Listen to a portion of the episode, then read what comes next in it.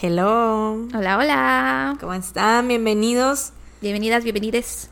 Bienvenidos al episodio número 86. ¿O qué? ¿88?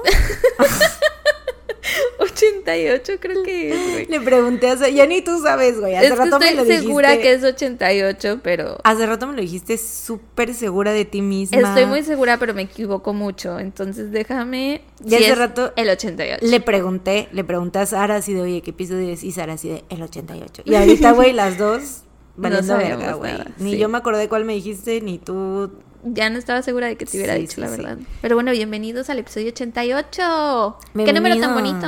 88, sí 88. es infinito. Loop. Ujú. Sowosu. Así es el, el... El del Muster, el Ujú. Sowosu, es un infinito. Ochos, Ujú. infinitos, sí, sí, sí. Y por eso este episodio nunca va a terminar. Ajá, vamos a seguir aquí todo. Va a ser el infinito, aquí vamos a seguir. Vamos a hacer una canción de Pink Floyd. Pink Floyd. Hijo de tu Pink Floyd. Esa, esa frase, güey, cómo me encanta. ¿Por qué? No sé, se me hace muy icónica, como de que a quién se le ocurrió. Yo creo que a Jordi Rosado. Sí, ¿verdad? Si tuviera Se que escucha pensar en quién del mundo se le Adal ocurrió, Ramones, Jordi Rosado. yo creo que a Adal Ramones o a Jordi Rosado. Alguien de otro rollo. Sí. Sí, güey. Seguramente estamos mal. Lo sabemos. Ya la gente diciendo, no es cierto, no es La inventó cierto". mi papá en 1973. ¿Cuándo empezó Pink Floyd, güey? A lo mejor No- no, existía en ese No entonces. sé, güey, pero no te quise decir nada porque qué tal que sí, qué tal que no. La neta, no sé. Voy a checar rápidamente. ¿Quién soy yo para, para estarte corrigiendo, güey? Gracias. Ni Pink yo, Floyd. ni yo confío en mi, en mi propio criterio. 1965. Mm. O sea que sí, para 1973 sí la inventó Ya el papá de un tuntuncito. Puede ser. Bueno, ¿cómo ¿qué tal? Bien, ¿y tú? Bien, también. Eh, Mm. Not much to say. Sí, no, no, no. Han, han pasado cosas. Cosas. Ah, oigan. Ah, la- no explicación. hubo- Ajá. Tú diles. Ok, no hubo episodio la semana pasada porque tuve COVID.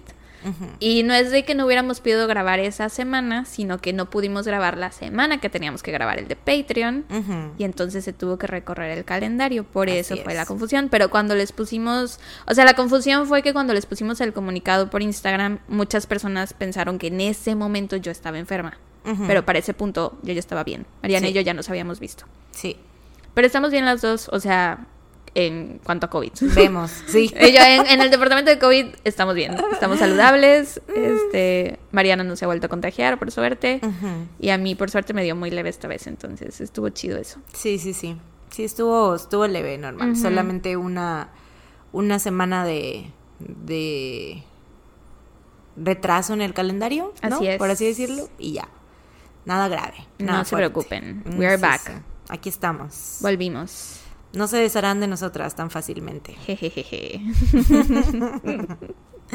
Y pues nada, ¿qué tal? ¿Qué más podemos decir para esta introducción? O tal vez puede que sea la introducción más breve en la historia de las Tuntuntun. la- Llevamos cuatro minutos. De la historia reciente de las Tuntuntun. Puede que Sí, sea- porque en el inicio sí teníamos intros cortas. Estoy segura que si pudiéramos...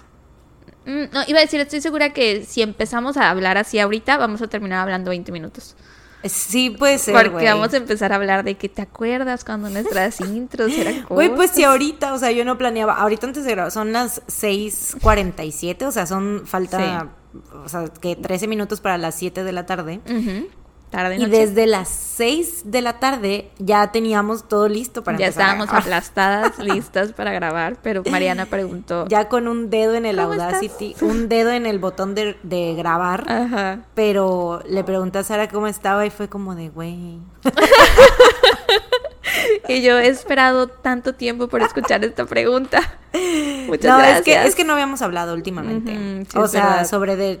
Bueno, yo no sabía lo que había pasado Lo que ha acontecido lately. últimamente. Ajá, Ujú, y así. sí. Entonces, pues, necesitábamos hacer esa update. De 40 minutos. Así 48. es. Sí, 48. no, 40 y... 40 y 20. 42. Ay, espera, me voy a tomar agua. Siento la boca muy seca. Ay, pues aprovecho yo también. Lo siento raro. Ah, ya. Te iba a decir, es que sí me lavé los dientes, pero ya recordé que lavé- me lavé los dientes después del café, pero no después de mi comida. Mm, Entonces creo que por eso traigo la boca así como de... seca. Ajá. Oigan, aprovecho esta pausa para decirles que vayan a seguirnos a, a todas nuestras redes sociales. Eh, Twitter, arroba estamos no en salgas de casa, facebook.com diagonal no salgas de casa podcast, Instagram. patreon.com diagonal no salgas de casa podcast, Instagram arroba no salgas de casa podcast, YouTube. TikTok no salgas de casa, YouTube no salgas de casa y así. Sí, y pónganos cinco estrellitas aquí en Spotify Ah, en Spotify si nos o en escuchan. Apple Podcast. Y en Apple Podcast déjenos un buen review de que somos las mejores personas del planeta. Así es. Fuera del planeta ella es. Y pues ya, ¿no? Sí, yo creo que sí va a ser la intro más corta. Lately. Sí, Sí. démoslo. Está bien. Ya. Carpetazo a la intro. Pues bueno. Comencemos. Let's get it started. Let's Eh, get pues it hoy me toca empezar a mí, Sí. inaugurando con el ladrido de los perros de los vecinos de Sara. No, ese sé sí, si ese sí es noble. Ese sí es noble. ¿Ah, sí fue noble? Sí, ese sí. Ah, bueno. Con es los ladridos del perro de Sara. mi mejor amigo noble, por eso se lo perdono todo, la verdad. Sí. Eh, pues sí, hoy te voy a contar un caso, la neta, que, güey, Está bufereando. Sí. es que no sé cómo expresarlo, pero me causa mm, cierta... me causa satisfacción. ok. Porque nadie resultó herido, güey. Es, uno, es uno de esos casos. One of güey. those. Entonces, relájate, no tienes nada que temer Ok, me el encanta. día de hoy conmigo. Y estoy en una gran pose. La verdad, sí, en este momento me siento relajada. Entonces, esto es perfecto. Continuarás relajada, hermana. Yay. Pues bueno, hoy te voy a contar sobre el caso de Dan Cooper. Ok. El miércoles 24 de noviembre de 1971, Uh, un es día... spooky. ¿Qué? Spooky. 24 de noviembre. Spooky vibes. No, ya no. Yo creo que noviembre todavía es spooky. O sea, para mí sí, pero ya es un día antes de Acción de Gracias, ya la gente... bueno, igual en México por el pan de muerto. Ajá, sí, sí, sí. Bueno, spooky vibes en México. Mexicans Spooky, Spooky vibes. vibes. Eh, bueno, ese día, un hombre llamado Dan Cooper compró con 20 dólares en efectivo un boleto de ida en el vuelo número 305 de Northwest Orient Airlines que iba de Portland, Oregon a Seattle, Washington. ¿Qué? ¿Lo conoces? Sí. Pues sí o no, Sí. está relax. O sea, lo conozco por encimita. Ah, qué bueno, qué bueno. Dijiste el nombre y no me sonó hasta ahorita que dijiste lo del avión. Sí, porque realmente es más conocido como el caso de D.B. Cooper. Ajá, aunque- sí. Pero, pues, güey, es que no, no sé de dónde sacaron eso, porque, o sea, el FBI siempre ha dicho así de que, ¿por qué le dicen D.B. Cooper si na- nadie, de dónde sacaron eso, güey?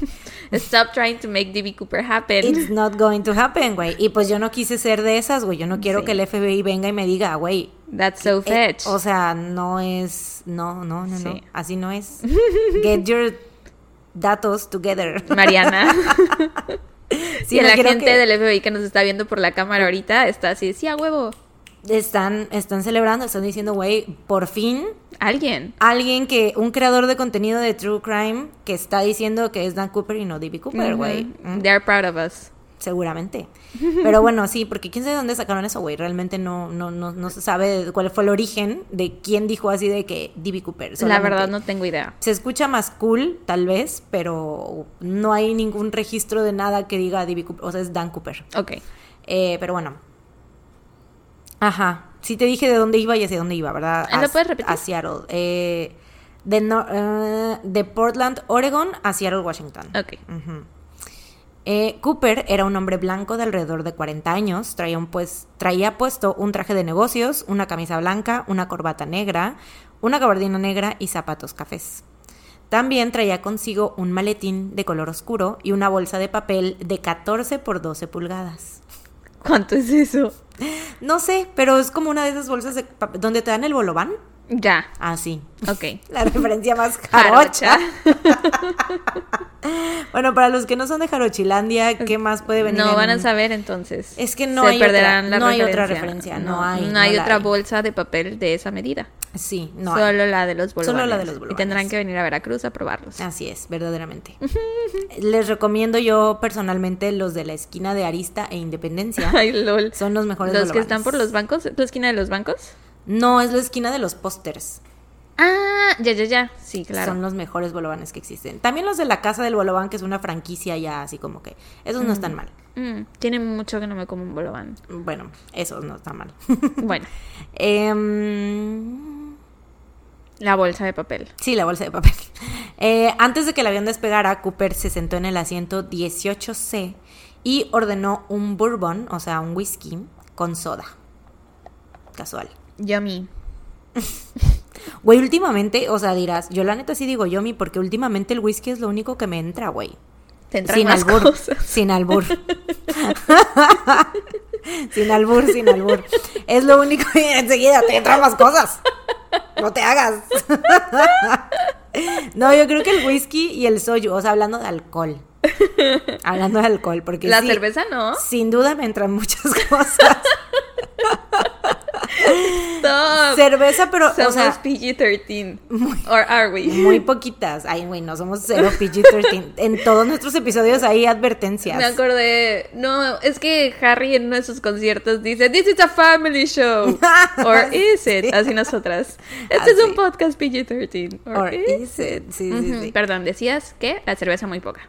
Muy po- sí, la cerveza muy poca, o sea, ya no como antes, pues antes sí me podía de que empedar con cerveza, ahora ya no. Mm, qué tristeza. Sí, güey. Ahorita Mariana me acaba de decir algo que no sé cómo es que somos amigas. No sé cómo llevamos dos años. O sea, de ser más cercanas y que apenas me venga yo enterando que no le gustan las micheladas. O sea, me lo acaba de decir antes de que empezáramos a grabar y de verdad me quedé así de... Y más sorprendida estás porque me gusta la Vicky Chamoy, que es Ajá. prácticamente una michelada.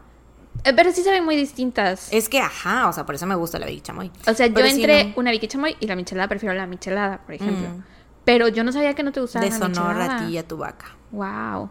Sí, no, o sea, solamente me gustan las cheladas, Ajá, eso es lo que son me las de diciendo. con juguito de limón y ya, pero así con mil salsas y eso, no.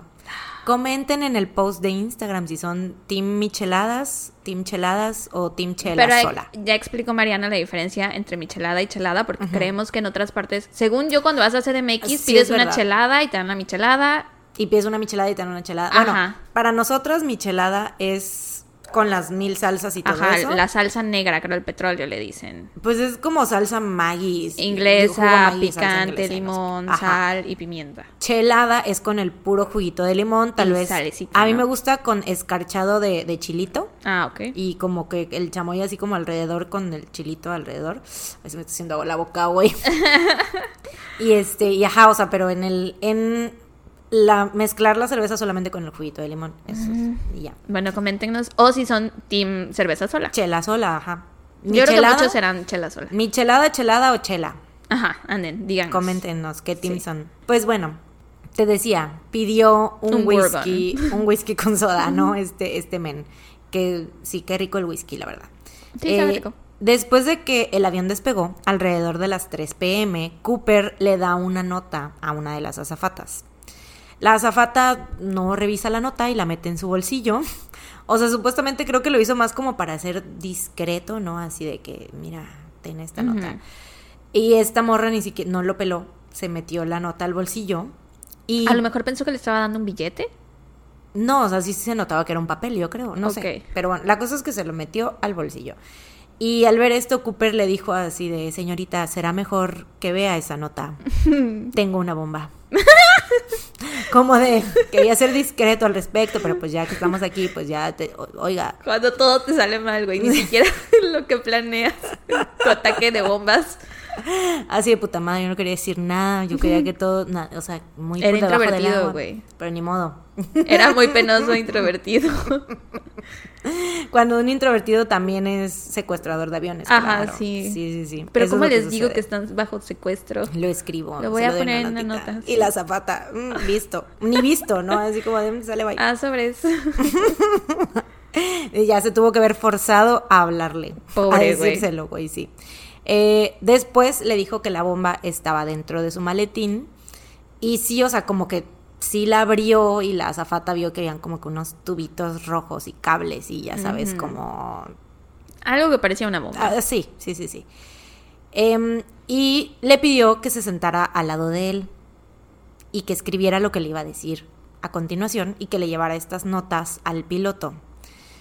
Lo que le dijo fue, quiero 200 mil dólares en efectivo exclusivamente en billetes de 20 para las 5 pm en una mochila. También quiero dos paracaídas traseros y dos delanteros. Cuando aterricemos, quiero un camión de combustible listo para reabastecer el avión. Nada de graciosadas o haré el trabajo. wow. O sea, con haré el trabajo, entiéndase... Explotar, ¿no? Explotar la bomba, ajá. En inglés esto último es como no funny stuff or I'll do the job. Es importante esto de funny stuff, funny stuff, luego verán por qué. Ok. Em, el vuelo aterriza en Seattle y Cooper intercambia a los 36 pasajeros que iban en el avión por el dinero y los paracaídas. ¿Los pasajeros sabían que él traía una bomba? No sé, la neta no sé, pero porque no sé si cuando se lo dijo a la zafata, no sé si se lo dijo en voz baja Ah, a lo mejor sí. o si lo gritó. Yo creo que sí se lo dijo en voz baja. ¿Quién sabe? Porque qué tal que, güey, o sea, en un avión el espacio es reducido. ¿Qué tal que le dijo así de que, oye, oye, te conviene que veas la nota porque traigo una bomba? Y Mm. qué tal que los pasajeros ahí alrededor vieron y se armó el pánico colectivo, entonces quién sabe. Sí, La neta, puede no ser. Sí, sí, sí. Eh, pero bueno, intercambia a los 36 pasajeros por el dinero y los paracaídas, ¿no? Obliga a algunos de los miembros de la tripulación a quedarse a bordo, incluido el piloto, obviamente. Da. y hace que se dirijan hacia Ciudad de México, o sea, le dice al piloto, vamos, te vas a, a dirigir hacia Ciudad de México, ¿no? Pero eh, que el avión se debía de mantener por debajo de los 10.000 pies de altura. Durante este segundo vuelo, de repente Cooper se pone unos lentes oscuros y pues ya, o sea, des- eh, de, hecho esos lentes como que se hicieron muy icónicos porque en su retrato hablado está una, un- una imagen donde está él sin los lentes y otra donde está él con los lentes y se ve como que muy Ajá. misterioso, ¿no? Yo solo ubico esa, la de los lentes. La de los lentes. Eh, que eran de estos lentes que eran más bien como, como gogles. Ajá, sí, dicen, te cubrían como que todo, ¿no? Que te- ajá, que son como de strap, con strap on, así de que todo completo, la parte de atrás de la cabeza, ¿no? Eh, poco después de las 8 pm, cuando el avión estaba volando en algún lugar entre Seattle y Reno, Nevada, Cooper se quita la corbata negra que traía puesta, que era como de esas que nada más se ponen con un clip. No, ¿Qué loser, güey? ¿Cuántos años tiene? ya, más de 40, güey. Once. Sí, o sea, claro, igual y no, no sabía como... Bueno, sí, a lo mejor nunca nadie le enseñó como Ah, sí, pobrecito. Sí, sí, no juzgues, no juzgues, verdad, al, sí. no juzgues al Cooper. No, y sabes qué pensé que tal vez habrá personas adultas con a lo mejor discapacidades que tengan que usar su corbata clip-on. Sí, o que simplemente les dé hueva. Ajá, sí, entonces. yo sí. sería una de esas personas. O sea, si yo usara corbatas. Sí, pues sí, yo sería de esas personas, güey. Que usarías corbata con clip. Sí, porque la neta, qué hueva estarte haciendo la corbata todos los días, güey. Mm, Pues sí, creo que lo digo más por mi propio placer visual. Pero se ve igual, ¿no? No, o sea, porque luego se pueden como desajustar un poco la Ah. corbata y se ven súper sexys, entonces... Algo me dice que estás pensando en Jimin en estos momentos, güey. No en sé, el clip no en el sé que por qué. trae la camisa rosa y va haciéndose así con la corbata. Sí, sí, ¿Sabes sí. cuál? Sí. Sí. Eh, pero bueno, Cooper no, No era, era. no era sexy. Él traía ¿Te una. consta? Era una, pues ¿Te traía. consta Para, que no era sexy? para ti no era sexy. Porque traía una corbata clip-on. Sí, para mí no era sexy. Em, ajá, se quita su corbata, salta de las compuertas traseras con dos de los paracaídas y la mochila con el dinero y después de eso no volvió a ser visto nunca más. Desapareció. ¿No? Ah, no, no, perdón. ¿Qué? es que iba a hacer una referencia a una película, pero que no creo que sepas.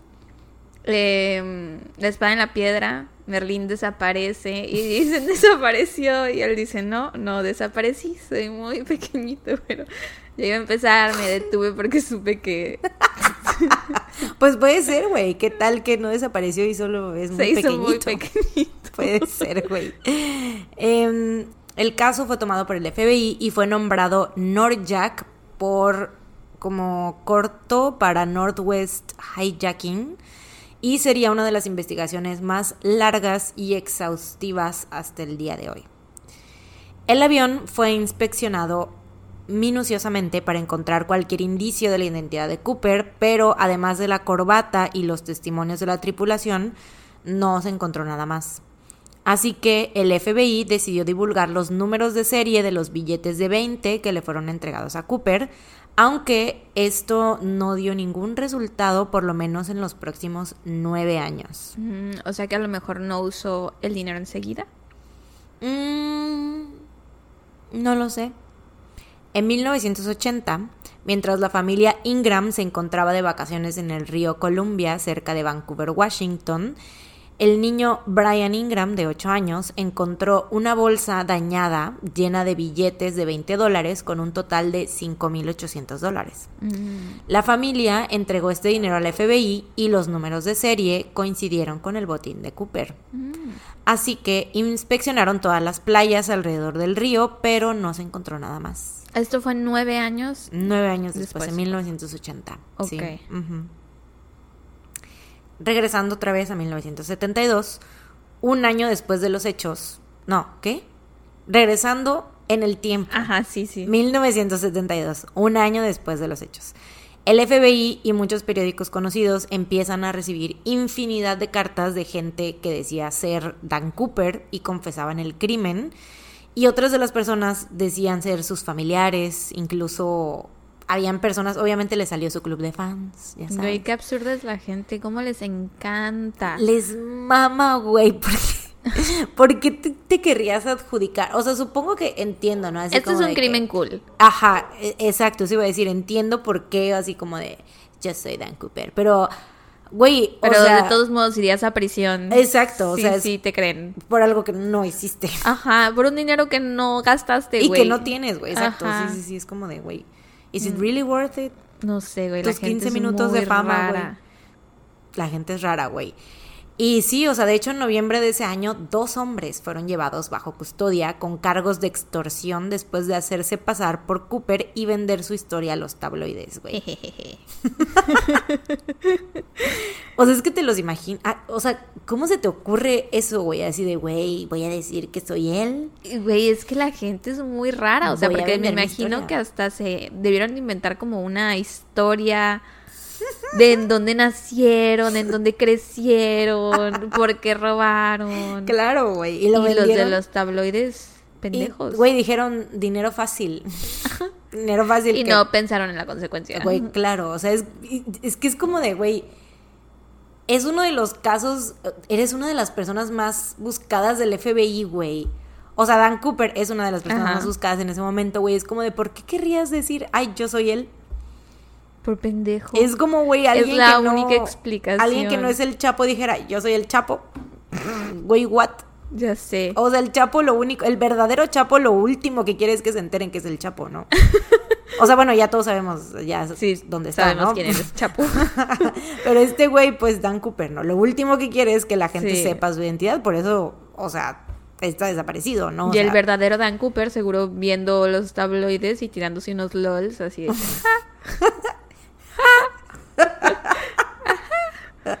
En efecto, así, tal cual. Em, en los primeros años de investigación se siguieron miles de pistas por todo el país y se consideraron a más de 800 sospechosos. La descripción física y bocetos de la apariencia de Cooper se dice que son prácticamente 800 sospechosos. 800 sospe- te, te tardaste. Wow. tardaste en, en Sí, procesar. Entra eh, por mis oídos, pero hay un gran camino en lo que llega a mi cerebro, güey. Takes a long way. Son kilómetros. Te tardaste un chingo, güey. ¿Ves lo del trueno y el relámpago? Lo mismo pasa, güey. 800 pasaje- pasajeros, ahora. 800 sospechosos. Güey, Yo ya terminando el caso, ¿no? Y al fin, 800. Yo en la noche ya dormida y te marco, Mariana, 800 sospechosos. En el caso de la siguiente semana, 800 sospechosos. El episodio 100. Vamos a seguir, güey, hasta donde vamos a llegar. Sara en su lecho de muerte. 800 sospechosos.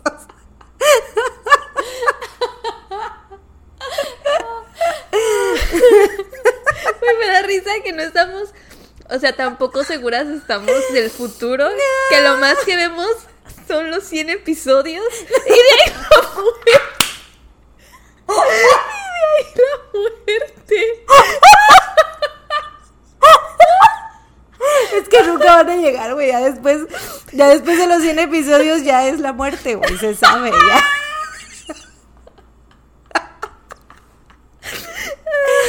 Ay, güey, no puedo más ya. Bueno, es que es mucha gente, 800. Sí, 800 sospechosos, güey. Ah, estoy llorando. Eh, ya sé, güey, yo también y veo lo que estoy, lo que voy a leer, güey, porque estoy con la lágrima aquí. Eh, la descripción física y bocetos de la apariencia de Cooper se dice que son prácticamente 100% acertados porque pues las azafatas pasaron varias horas con él en el avión y lo vieron de frente, de cerca, de muchos ángulos y así. Y aparte, pues fueron interrogadas de manera separada inmediatamente después de que bajaron del avión y dieron La exactamente la misma descripción, claro. Sí, sí, sí. Describieron a Cooper como un hombre de 1,75 a 1,80 de alto que pesaba entre 75 y 80 kilos, o sea, era un hombre alto y de complexión delgada en sus cuarentas y de ojos cafés. También dijeron que tenía una voz grave, como grave y, y medio bajita, así como que así, que no sé qué, así, eso, sí, Ya, ya, dame ya. un whisky, así. Eh, ¿Qué fue eso? Estaba. I was acting. I'm acting. Eh, ajá, no tenía ningún acento en particular y hablaba con un vocabulario inteligente. Mm. Lo contrario de nosotras. Tú, güey, ¿tú qué pedirías? O sea, ¿te imaginas nosotras intentando hacer un, un atraco así de, ¿me, me traes una Vicky Chamoy? Ay, lo. En primera. Tienes Vicky Chamoy, unos cacahuates. ¿Me puedes traer una lechita de almendras de chocolate? Y así de, y las azafatas así. Tenían un vocabulario muy pobre, la verdad. No se les entendía lo que estaban diciendo. Confundían las palabras. Pidieron una Vicky Chamoy. No, eh, no tenemos Vicky Chamoy. Gritaban mucho, se interrumpían la una a la otra. A una le dije algo y lo captó como 10 minutos después.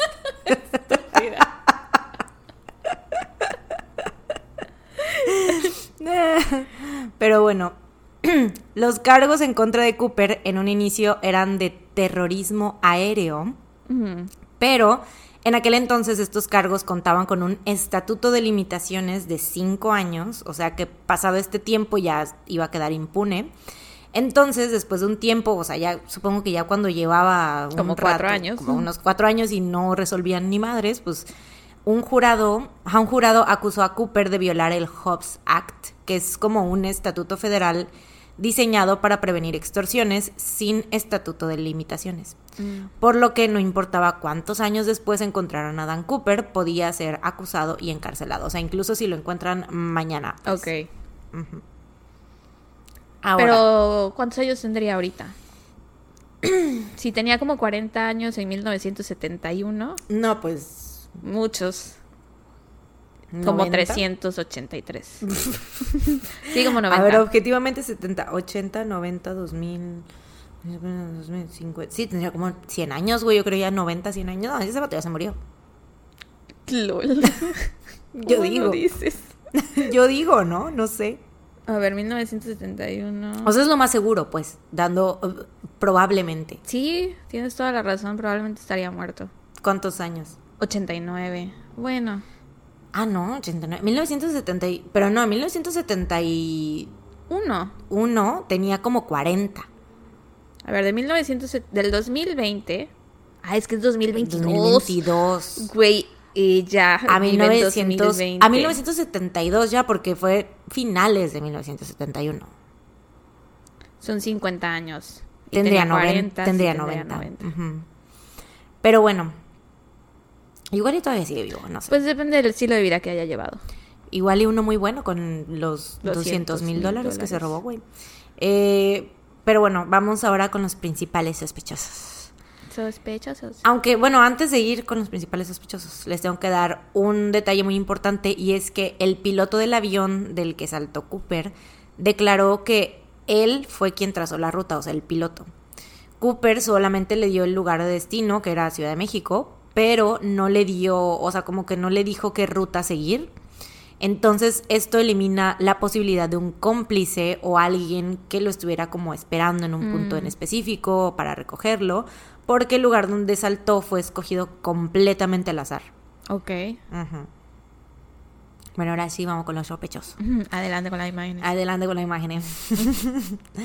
El primer sospechoso, Richard Floyd, Richard Floyd McCoy, fue arrestado por el FBI en abril de 1972, tan solo cinco meses después del escape de Dan Cooper. Richard fue, fue arrestado por secuestrar un avión Boeing, Boeing 7 727, el mismo tipo de avión que Cooper secuestró. Richard saltó por la compuerta trasera con dos de los cuatro paracaídas que pidió de antemano y le pasó notas a una azafata diciendo que tenía una bomba. En las notas, Richard escribió la frase sin graciosadas o no Oh, funny no. stuff. Ajá. Además de estas coincidencias, que eso ya es, ya es- dices, güey. Sí, es too much, pero también a lo mejor estos datos salieron en la prensa. A lo mejor, o a lo mejor era una frase muy usada en los 70 Puede ser. No funny Iban a la misma escuela. Tal Ah. vez eran amigos. Mm, tal vez, tal vez, tal vez. Em, además de estas coincidencias, ambos crímenes ocurrieron durante periodos de descanso de la Universidad Brigham Young, donde Richard estudiaba. Mm. Pero además de todo esto, la razón por la que mucha gente, incluidos agentes del FBI relacionados con el caso, creen que Richard Floyd es Dan Cooper es porque la familia de Richard identificó un objeto que Cooper dejó en el avión y este objeto nunca ha sido revelado al público. O sea, pone que Ah. dejó, no sé, unos... no sé, que la corbata trajera un clip, que el clip fuera como de Ajá, sí. mm, específico, ¿no? Y la familia dijo, esto es de Richard, así. Y Pero- entonces, ¿por qué solo es sospechoso y no culpable? Eh, pues fue descartado como sospechoso porque no coincidía para nada, según el FBI. Con el dibujo. Según el FBI, no coincidía para nada con las descripciones dadas por las azafatas y ambas confirmaron que no se trataba de la misma persona. Aunque yo digo que sí se parece un chingo, güey. Te voy a enseñar la foto. Y a lo mejor traía máscara, ¿no? Hay unas máscaras súper realistas. En los 70 dudo que. y tú, güey, ¿no has visto Misión Imposible? o sea, claramente. Yo no la he visto, entonces no sé de cuál ¿No? hablas. No. y así no has visto Misión Imposible, güey. Es que Misión Imposible, güey, el. O sea, Tom Cruise trae una máscara en una de las. No sé si es en la 2 o en la 3, no me acuerdo, pero trae como una máscara que lo hace ver como otra persona completamente diferente. Pero es. Pues ya ves que Misión Imposible es como muy de tecnología y de así. Como máxima tecnología. Entonces se la quita y es como nanotecnología, ¿sabes? Que lo, hizo ver Ah. completamente así como otra persona. Ah, ok. No, mi referencia era de Pretty Little Liars. donde las máscaras no son de nanotecnología, pero son muy reales. Bueno, mira, te enseño el boceto de, de Dan Cooper y una foto de Richard Floyd McCoy. Sí o no se pa- parece un montón. ¿Verdad que se parecen un buen? Sí. Yo digo que sí se parecen mucho, güey. Pero bueno, según las azafatas dijeron que pues ellas lo vieron, güey. O sea, las cejas son distintas. La forma de la cara, según yo, es muy parecida. Ujú.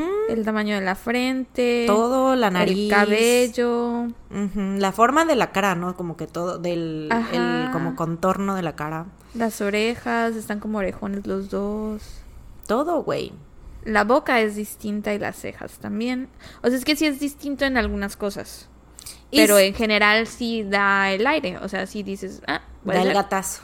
Sí. Pero sabes que yo siento que sobre todo fue porque como fue tan cercano, o sea, como que todavía la memoria de, de, de las azafatas estaba muy fresca. Yo creo que por eso los del FBI no cuestionan así como de que dicen, ay, ¿qué tal que ya se te olvidó cómo se veía? Pues no, estaba muy fresca todavía su memoria y, des- y todas dijeron así como de que no, no es, no, este, este vato no es. Pero también tal vez por la voz, a lo mejor lo escucharon hablar. También puede ser. Tal vez la voz es distinta. Sí, sí, sí. Pero bueno, aparte de que las azafatas dijeran que, que no era, otra de las razones por las que Richard fue descartado fue porque tenía coartada, entre comillas. Pues el 24 de noviembre de 1971 se encontraba en Utah con su familia para la cena de acción de gracias. Que esto, y dije coartada entre comillas porque dije, bueno, ¿qué tal que ¿La familia miente solo para encubrirlo? ¿O qué tal que llegó? ¿Qué tal que hizo todo muy rápido y llegó? Mm, Voló. tomó un vuelo Tomó otro después vuelo. del paracaídas. Puede ser. Puede ser. Lo veo difícil, pero puede ser. Pero puede ser. O igual y, ajá, o sea, la familia mente. Eso es lo que más creo. Que para. Lo encubrieron. Ajá, para protegerlo mientan. Eh, de cualquier manera, por el secuestro del avión ocurrido en abril del 72, fue sentenciado a 45 años en prisión. Pero después escapó y después murió en un tiroteo que ocurrió en Virginia Beach entre él y agentes del FBI. Ah, chale. Muy caótica su vida, muy caótica. muy como que su historia, ¿no? Como Ajá. que entró en la historia y así como entró se fue. Eh, pero bueno, el siguiente sospechoso, entre comillas, ya como que siento que, Él es el único bueno sospechoso. o sea, es que, ajá, como que todos sí tienen cosillas que dices, "Mm", pero siento que el Richard es el, el más, el más fuerte, pues. ok. Bueno, entonces el siguiente sospechoso, Dwayne Weber, le confesó a su esposa en su lecho de muerte. 800 sospechosos. Estúpida. No, le confesó en su lecho de muerte que él era Dan Cooper.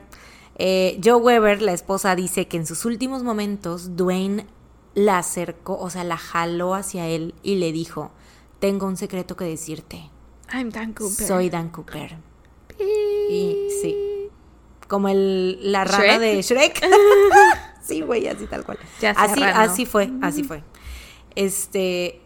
Y sí, o sea, después de esto, Joe se pone a pensar en varias cosas que antes para ella no tenían sentido, pero ya ahorita sabiendo, según ella, que es, su esposo era Dan Cooper, pues ya todo tenía sentido, como el hecho de que Dwayne siempre hablaba dormido y decía, como decía cosas, como balbuceaba, no se le entendía bien lo que decía, pero siempre hablaba de dejar huellas dactilares en un avión.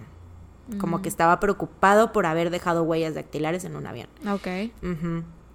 Y además lo habían operado de la rodilla por un desgarre que tuvo después de, según él, haber saltado de un avión. Mm. Joe también dijo que Dwayne la llevó en una ocasión a la playa donde tiempo después se encontraron los billetes. Mm. O sea, y esto fue, él la llevó antes de que se encontraran los billetes ahí. Y aparte guardaba un ticket de avión de Northwest Airlines sin razón aparente. Mm.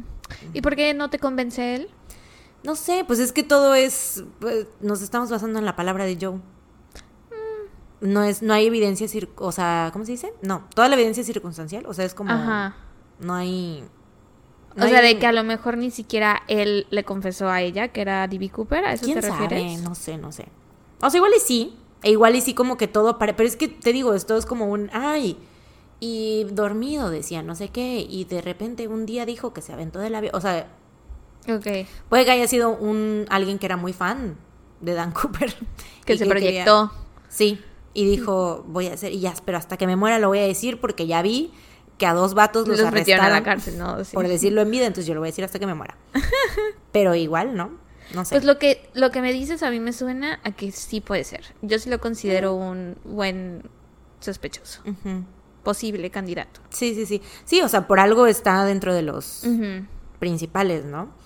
Em, uno de los investigadores del FBI declaró que Dwayne sí tenía el historial criminal coincidente con alguien como Dan Cooper y encajaba con la descripción física del mismo y que el pues, testimonio de Joe era creíble, pero eventualmente Dwayne fue descartado como sospechoso. Mm. Nada más así, así sin más. Em, el tercer y último sospechoso es Kenneth Christiansen y la teoría sobre que él es Dan Cooper comenzó cuando su hermana Lyle se convenció de que su hermano era Dan Cooper después de ver un episodio de Unsolved Mysteries. Mm. O sea, ella no conocía el caso y ahí lo vio y dijo, güey, es mi hermano. Es mi hermano. Sí, sí, sí. Y esta teoría también viene con una confesión en el hecho de muerte. Ay. Pero no, güey. O sea, la de la de Dwayne sí está chida porque fue como de, oye, te tengo que decir que soy Dan Cooper. Güey, Kenneth le dijo a Lyle, hay algo que deberías saber, pero no te puedo decir. Y se murió, güey. Es neta. O sea- ¿Y ella asume que le iba a decir que era Dan Cooper. Sí, güey. O sea, pero no le dijo nada, nada más le dijo, hay algo que deberías saber, pero no te voy a decir. Güey. ¿Qué Eso es lo más de hermanos que puede existir, güey. Yo lo haría solo para molestar a mis hermanas. O sea, así como de lo último que voy a hacer antes de morir va a ser castrarlas. Iba a decir, güey, que, o sea, sentí que es algo que tú harías, güey. No solo a tus hermanos, güey, siento que lo harías.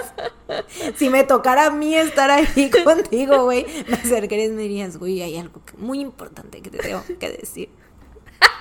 Y te mueres. no me he muerto, ¿no? Pero me estoy haciendo la muerte esperando morirme de verdad. Porque mi objetivo es molestar. Literal, ahí sí como el- la rana de Shrek, güey. te- Y luego te iba a decir que... Y Güey. luego otra vez. Siento que sí sería, es, güey. es sí. algo muy yo, creo yo también. algo no lo discuto, la verdad. Y, güey, la neta, qué coraje. O sea, yo, no mames, yo viviría toda mi vida emputada así de por qué no me dijo, güey. ¿Qué pedo? ¿Por qué no me dijo? Oye, pero espérate, porque ella asume que le iba a decir que era D.B. Cooper. Pero ella, pues, es que eso dice, güey, así. eh, bueno, Kenneth era sobrecargo de Northwest Orient Airlines, la misma aerolínea que. del avión que secuestró Cooper, ¿no? Amaba el bourbon. Ok. Y como hermana- muchas personas. Sí, la hermana dijo, güey, es mi hermano. Mi hermano amaba el bourbon. Güey. Es Dan Cooper. El brinco más alto que he visto. no, y también compró una casa justo después de noviembre del 71, o sea, con dinero que nadie sabe de dónde sacó. Mm. Pero lo más cabrón es que una de las azafatas que interactuó de cerca con Cooper dijo que de todos los sospechosos que había visto, Kenneth era el que más se parecía físicamente a Dan Cooper. Ah, Pero, creo. pero también dijo que no podía confirmarlo al 100%. mm. O sea, quote dijo, I can say yeah. yeah, I can, I can say it. O sea, no, no me tomen la palabra, ¿no? O sea, eso sí es ser más seguro, pero... Pero mi, puede estar mal. Puede estar equivocada, puede ser que no sepa bien. ya pasó mucho tiempo, ya. No, la neta, la memoria me traiciona. Güey, pues yo no le creo a esta zafata. O sea, no he visto al Kenneth, pero estoy segura de que está equivocada. Pobre mujer, güey. Pues yo no le creo. Pues mira, tampoco me lo dijo con mucha seguridad. Eh, sí, exacto, es que es eso, ¿no? Y también lo de la hermana, pues es absurdo, güey. Sí, son menos coincidencias, ¿no? O sea, son menos... O sea, no le dijo literalmente... Yo creo- siento que lo más fuerte es que trabajaba para la aerolínea. Ay, ¿no? yo lo del Bourbon, súper fuerte. Súper fuerte. Qué gran coincidencia, güey. ¿A cuántas personas en el mundo les gusta el bourbon, güey? nadie, Solamente ¿a esas a dos? Kenneth y a Dan Cooper. Se acabó. Tenía que ser la misma persona. Sí, claro. Lol. Pero bueno, aparte de estos sospechosos, otra de las teorías que existe es que Dan Cooper no sobrevivió a la caída debido a algunos detalles, como que los dos paracaídas que llevaba consigo, bueno, de los dos paracaídas que llevaba consigo, solo uno servía y era de uso militar. ¿Le dieron a propósito uno que no servía? Yo creo que sí, güey. Lol. Y no se podía dirigir en el aire. O sea, el que traía que, que servía era de uso militar, no se podía dirigir en el aire. Y yo supongo que debe de ser como más difícil de operar que un paracaídas normal, Ah, ¿no? I guess. I guess. Em, además, Cooper saltó en medio de la nada en una noche lluviosa con viento de más de 300 kilómetros por hora. No se veía, o sea, era un área como de bosque, no se veía ni madres. A la bestia, qué terror. Pero esta teoría, o sea, tú dirías, güey, sí, claro, no sobrevivió, ¿no? Pero, sí, es ¿y el verdad, cuerpo? ¿Quién sobreviviría en esas condiciones? Pero nunca se encontró el cuerpo ni el paracaídas, güey. Ajá. Bueno, Sabían, sí supieron dónde se aventó, güey, o sea, el área, pues. pero ¿y el aire? O sea, ¿no era mucho aire? Que a lo mejor lo pudiera haber mandado en Mm. a otras... Corea del Norte. ¿A Kansas? A... No es Kansas, a la Tierra de Oz. A Corea del Norte, güey, Crash Landing on You, así empezó. Lol. Dan Cooper es realmente, ¿cómo se llamaba? John Seri. Sí, Jun Seri. sí, güey, no, no creo. O sea, bueno. mm, no sé. La cosa es que, pues, o sea, se supone que sí buscaron como mucho en esa área y nunca lo encontraron. Entonces. O sea, y dijeras tú, el cuerpo es más difícil, pero el paracaídas. Ajá. O sea, yo creo que sí se ve desde un helicóptero un paracaídas así militar, ¿no? Uno diría. Supongo. O qué tal que era de camuflaje y se lo camuflajea con los árboles. Porque los, de, los paracaídas militares precisamente son para eso, creo, para que no los vean. ¿Quién sabe? Está raro. O ¿Quién sea, pero sabe? vaya, si lo mencionan así de que por esto podemos pensar que no se murió, pues es porque ellos saben. Sí, la investigación estuvo activa por Ajá. décadas, por lo tanto, o sea, eso es de los detalles que se determinan desde un inicio, ¿no? Sí. Para ver si, si siguen investigando o si no. Entonces, Sí. y supongo que todos los supuestos que pueda yo presentar como de, pero y el aire y no sé qué, supongo que ellos se los Ya los- plantearon ya y los resolvieron y aún Sí. así llegaron a la conclusión a la que llegaron. Ok. sí, básicamente. Sí, güey, o sea, porque siguieron gastando recursos, ¿no? En investigar a más de 800 sospechosos. Entonces, pues... 800. 800 sospechosos. sospechosos, güey. Así es. Em, pero bueno, existen todavía más teorías, muchísimas más. Por ejemplo, está una donde gracias a los materiales que se hallaron en la corbata de Cooper, se dice que tuvo que haberse tratado de alguien, o sea, bueno, un ingeniero o un como ¿cómo se dice? manager dentro de que trabajaba dentro de la planta de fabricación de aviones Boeing. Gerente. Ajá, sí, sí, sí, gerente eso. Porque creen que no, o sea, que tuvo que haber sido como alguien de alto mando o algo así. Ok. Eh, o sea, que pudo haber sido como que un inside job, así como alguien de, de adentro, ¿no? O sea, alguien que sabía cómo operaban estos aviones y que bla, bla, bla. Y si a lo mejor estaba con las azafatas y ellas dieron una descripción falsa, todas, que ya lo hubieran Y, le- y acordado les dio dinero. antes. ¿Te imaginas? Puede ser. Puede ser. Resolvimos el caso. Puede ser. Y yo creo que, güey, fue Richard. Fue Richard y dijeron, no, no es, no, no, no se parecen, sí, no y, se y todos, güey, pero ves igualito. No, no, no, no, es. Ni siquiera se parecen, no, no pero ni de pedo, Nope, ¿eh? Cero. Se parece el del Bourbon. El del puro. Kenneth, güey. El que tiene algo que decirte, algo muy importante, pero tienes que saberlo, No pero no decir. te lo va a decir. Qué vato tan castroso, güey. Qué horror, güey. Ganas de No, es que ya admitiste que tú harías eso. Güey, yo claro que lo haría. Diciendo que vato tan castroso, güey. Siempre he dicho que soy muy castrosa. Sí, sí eres, sí eres. Pero bueno, para el 2011... para el 2011, que nada que dice como, pero bueno. Ah, Eh, para el 2011, al ser apilados, los archivos del FBI sobre el caso medían 12 metros de largo, güey. En los que se de alto, cubrían... ¿no? De alto, perdón. Bueno, ¿qué tal que están acostados, güey? Pues puede ser de largo. Depende de cómo los acomodes. Ok, ok, ok. Eh, ajá. Y terminaron cubriendo a más de mil sospechosos, ya no 800, mil. El caso permaneció abierto durante 45 años hasta que en 2016 el FBI decidió cerrarlo, pero siguen dispuestos a escuchar posibles pistas. Chale. Y ya, eso es todo. Wow. Por la misteriosa desaparición de Dan Cooper. D.B. Cooper. Para Dan que Cooper. El agente del FBI que nos está viendo ahorita diga, mm. Sí, güey, tu, Yo. tu ser castroso sale a relucir en este momento con los agentes del FBI. Te- Ten más respeto. Perdónenme, agentes del FBI. Chale, güey. Y ya, güey. Sí, eso es todo. Qué historia tan loca, ¿no? Sí, está muy loco. Está muy ligerito, eso es lo que amo de esta historia, que Sí. es como, uh, jijiji, jajaja. Sí, está muy jijiji, jajaja, verdaderamente.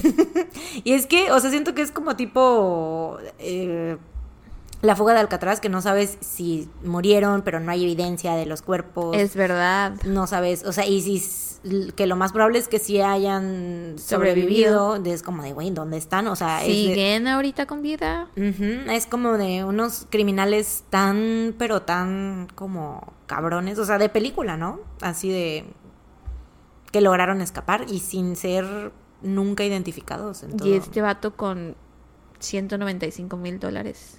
Ujú. Wow. 194.200. ¿Por qué? Eran ¿Cuánto cinco- había? 5.800 en la ah, bolsa. ok, ok. Ujú. Wow. Qué bueno, qué tal que... Y eso es otra, o sea, como de esa... ¿Qué pedo con esa bolsa? O sea, yo siento que ha de haber sido la bolsa que traía de, de Doctor Chapatín, donde venía la de Doctor 14... Chapatín. bueno, de bolovanes, la de 14 por 12. Es que me la imagino como el doctor Chapatín, güey, con su bolsita y su maletín y su gabardina negra. Güey. El doctor Chapatín. Pues, güey, ves que siempre traía su bolsita de papel. Claro, sí. Pero bueno, sí. O sea, ¿cómo llegó hasta ahí? Porque el, dinero estaba en una mochila. Y no me digas tú que en el aire, o sea, sacó el dinero de la mochila y lo metió a su bolsita de doctor Chapatín, güey. O sea, no, ¿cómo va a ser eso? O sea, tuvo que haber aterrizado, haber sacado dinero, metido a la bolsa, bla, bla, bla, bli, bli, bli. O sea, esa bolsa, porque mucha gente también dijo así como de, no, es que esa bolsa seguro llegó ahí desde el lago no sé qué y pasó por no sé cuánto y llegó hasta esa playa y que no sé qué. Entonces, no sé. Y si él la fue a tirar después, porque dices que lo encontraron nueve años después, ¿no? Yo creo que sí Y fue. a- si la fue a tirar él ahí como para... yo creo que la fue a estuve tirar. por aquí. Sí, yo creo que la fue a tirar así para de.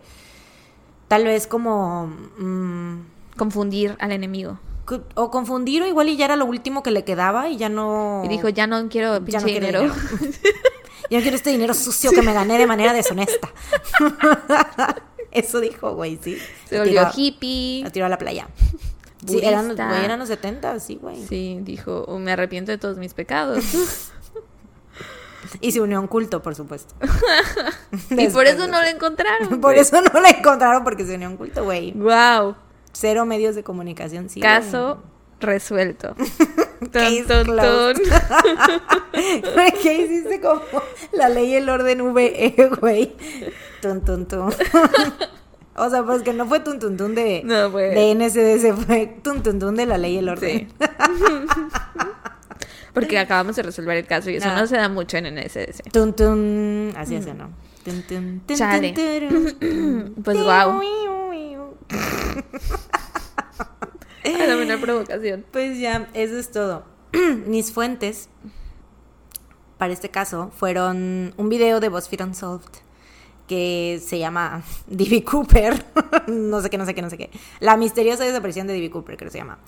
Eh, la página de cooperforum.com, donde hay pues toda la información Ajá, sobre Dan Cooper.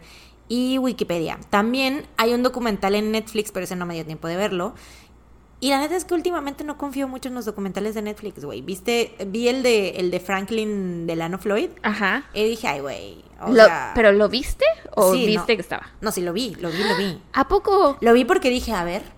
No, y es que me lo mandaron, un par de tuntuncitos me lo mandaron. Ajá. En específicamente me lo mandó nuestro... En específicamente. En específicamente. nuestro amigo del podcast, Isra, Ajá.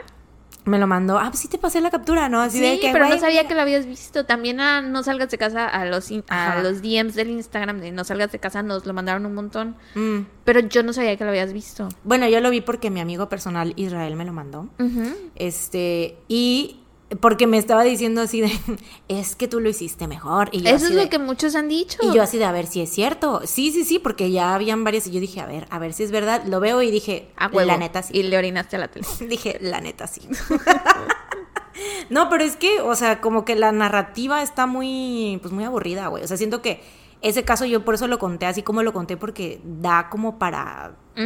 Plot twists. sí, para plot twists, como para, no sé, no contarlo como de manera lineal o como para, no sé, como para jugar con la narrativa. Ajá, pues. ajá. Y sí, o sea, la neta no. Este- Episodio nada más que- 58 es. Ay, no me acuerdo, pero sí, donde conté el caso de Franklin Delano Floyd. Creo que es el Este, 58. ujú, Por si lo quieren ir a escuchar.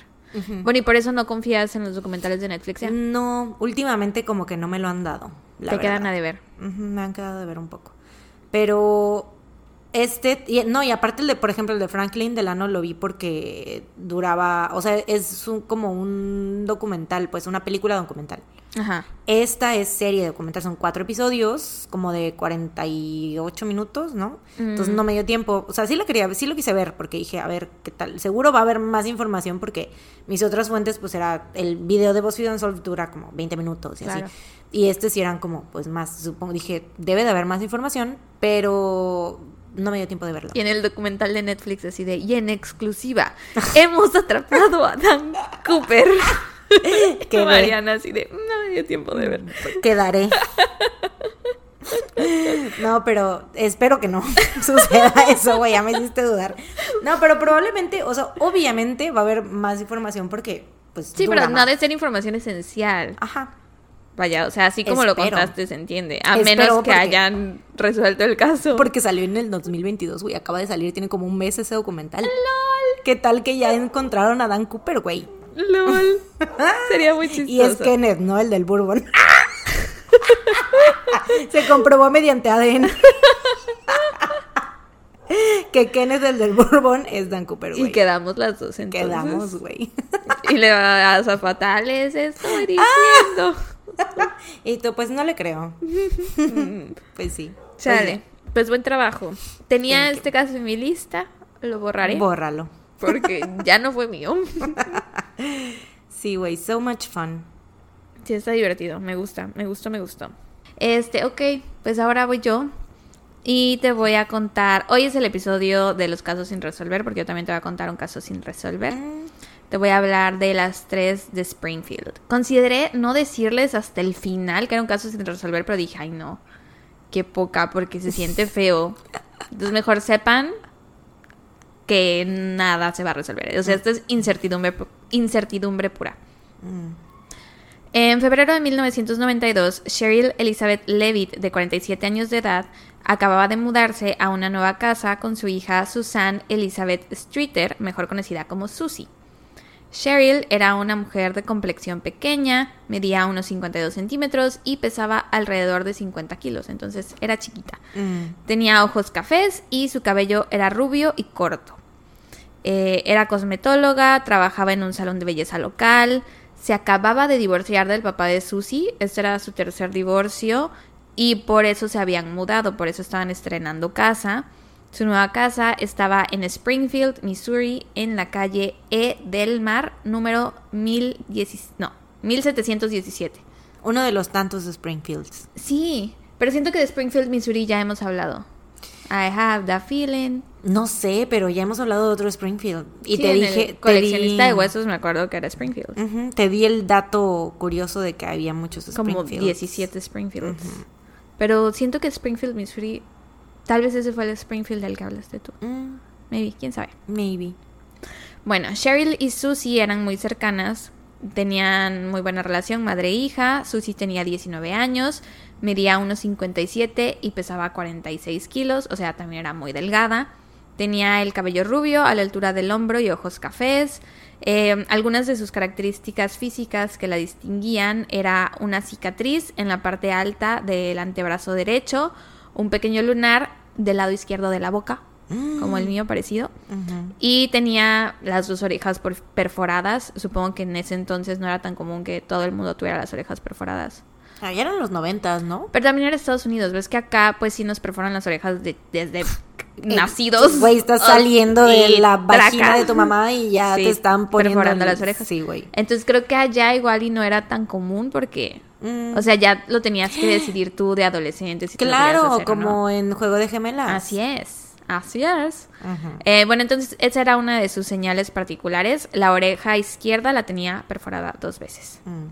Por cierto, horrible esa escena de Juego de Gemelas. O sea, no horrible porque no se ve, pero se siente el, el que le dolió. No, sí se ve cuando le está Sí, pero no atravesando la aguja, pero o sea, se ve claramente que ya hay un hoyo ahí. Ajá, exacto, exacto. Se ve muy falso, pero, pero sí que dolor. sí, Aunque siempre se me antoja la manzana, fíjate. raro. Ya sé, güey, no sé por qué. O y sea, es que solo ve- esa manzana. eh, no, no, no, no, o sea, una manzana limpia. Que de no, pero solo se te antoja una manzana cuando ves esa escena o cuando ves otras películas donde salen manzanas Ah, dices, no, ah, las manzanas siempre se me antojan, manzana. es de mis frutas favoritas, ok. Pero digo, o sea, de preferencia una manzana que no tenga Oreja. una oreja encima, Oreja de ¿no? niña. Sí, sí, Oreja sí. y sangre de niña. Sí, pero siempre se me antoja, o sea, no sé, se ve jugosa. Mm, a mí de esa película lo que se me antoja son las Oreo. Con peanut butter, Con crema de cacahuate, exacto. Em, Susie tenía 19 años, estaba terminando el bachillerato y tenía ganas de estudiar cosmetología como su mamá, quería aprender a hacer peinados y a cortar cabello y le gustaba todo lo que tuviera que ver con belleza. Su mejor amiga de aquel entonces la describe como una chica con la personalidad más asombrosa del mundo. Eh, dice que era súper amistosa, extrovertida, muy fuerte, o sea, en cuanto a carácter, y que no temía expresar sus opiniones, que era muy franca, como muy outspoken, dirías tú. Tenía un trabajo de medio tiempo en el cine. Dicen que era de esas personas que hacen las cosas siempre de la misma manera, o sea, que Mm. tenía como sus pequeños rituales al hacer las cosas, así de, para, no sé, estacionarse, siempre se estacionaba igual, en el mismo lugar y siempre tomaba la misma ruta y bla, bla, bla, ¿no? Ujú. Can relate, güey, la neta, yo. O sea, soy así en muchos aspectos. ¿Sí? Sí. Mm, ¿Cómo cuál? Pues no sé, o sea, tú como tengo las cosas en mi casa, por ejemplo, hace rato me estaba diciendo mi novio así de que, que siempre si me dice, sí, siempre si muevo algo yo medio centímetro, te enteras. Porque Ajá. sí, soy muy como así. Sí, yo he pensado que igual y yo por eso no podría vivir con alguien. Conmigo. No, o sea, porque me gustan las cosas también como a, Mm, a como las hago yo. Ajá, sí, sí, sí. de, ¿Por qué Sí. las haces como las haces tú? Así está mal. Así está mal lo, correcto. Como lo estoy haciendo yo Es está lo bien. yo, ya, créeme, ya he Permíteme probado. ayudarte. Sí, ya he probado varias cosas y como yo lo hago. Es la forma perfecta de la hacer las forma. cosas, claro. Sí, güey. Sí, a mí me puede mucho, güey. O sea, por eso te digo que no tengas novio, güey. Porque hacen las cosas muy diferentes. como Las hacen mal. güey. Y luego no quieren hacer lo que tú les dices, güey. Es horrible. sí, güey. Hace rato también cuando o desayunamos y yo así de por qué estás... O sea, mi novio que me hace desayunar y yo quejándome. Eres muy de esas. Sí, soy güey. Pero yo quejándome de que, así, ¿por qué estás friendo los huevos en el. ¿Cómo se llaman los estos? Las madrecitas estas donde, donde sale el fuego, güey. ¿En la hornilla? Ajá. En la hornilla de atrás en vez de la de adelante. O sea, yo siempre los hago en el- las de adelante porque pues está todo más a la mano. Ajá. Y así, ¿por qué los está haciendo en la de atrás? Yo siempre las hago en la de atrás. Sí, ya sé. La de la derecha de atrás. Yo lo he notado. Pero sí, o sea, a mí se me hace muy incómodo, ¿no? Entonces es por- así como de, ay, ¿por qué? ¿Por qué me estás haciendo desayunar en la hornilla de atrás? de la- Si me vas a hacer desayunar de esa forma tan terrible, mejor no hagas nada. ¿Ves que sí? Ah, pero es que sí, la neta sí, it- it's a struggle. Diría mi abuelita, más vale arriar el burro que cargar la carga. Entonces deja que te haga de desayunar en la hornilla de sí, que obviamente. le dé la gana. Obviamente dejaré. Pero me seguirá molestando, claro que sí. pero no le diré nada. Hoy no le dije nada. O sea, todo lo que te acabo de decir fue en mi mente. Ya, claro. Ya se enteró. No, ni, ni escucha el podcast, güey. Alguien le va a decir. ¿Quién? Yo. ¡Qué zorra! ya se enteró. Ahorita que venga por mí. Uy, ¿sabías qué? Uy, hace rato que estabas haciéndole desayunar. Te conviene escuchar el minuto una hora siete del podcast. no es cierto, estoy de bromis. Este, bueno, Susi era muy así. Tenía una forma particular de hacer las cosas. Y siempre las hacía como a ella le gustaban y así tenía que ser, ¿no? Em, y sus familiares y amigos a veces pensaban que podía tener un poco de trastorno obsesivo compulsivo, pero nunca se le fue diagnosticado y como que la molestaban un poco porque pues eran cosas, o sea, pequeñeces en las que se enfocaba, ¿no? De niña, Susie tenía una mejor amiga llamada Stacy, Stacy Kathleen McCall. Eran súper amigas, pero cuando crecieron, cada quien agarró su rumbo y se distanciaron. Entraron a la misma secundaria, pero se empezaron a llevar con grupitos distintos. Susie era la chica popular, eh, la chica popular y pues se llevaba con otras personas populares. Eh, pero sí tenía un noviecillo por ahí que todo el mundo decía que era un bad boy. Más adelante vamos a hablar de él. Pero ella no se metía en problemas. Y Stacy, por su parte, se llevaba con, y cito, The Goofy Crowd. No sé qué significa eso. O sea, ¿cómo dirías la Goofy Crowd? Pues los el- bobones. Los payasos del grupo, de los payasos del salón, ¿no? Algo así. Como class clown, ¿no? No sé, pero porque, o sea, si class clown es algo tan común que se dice, ¿por qué dirías Goofy Crowd? Mm, No sé. Porque no son tan chistosos. Solo como son para decirles. bobones. Sí, solo. Los tribilines.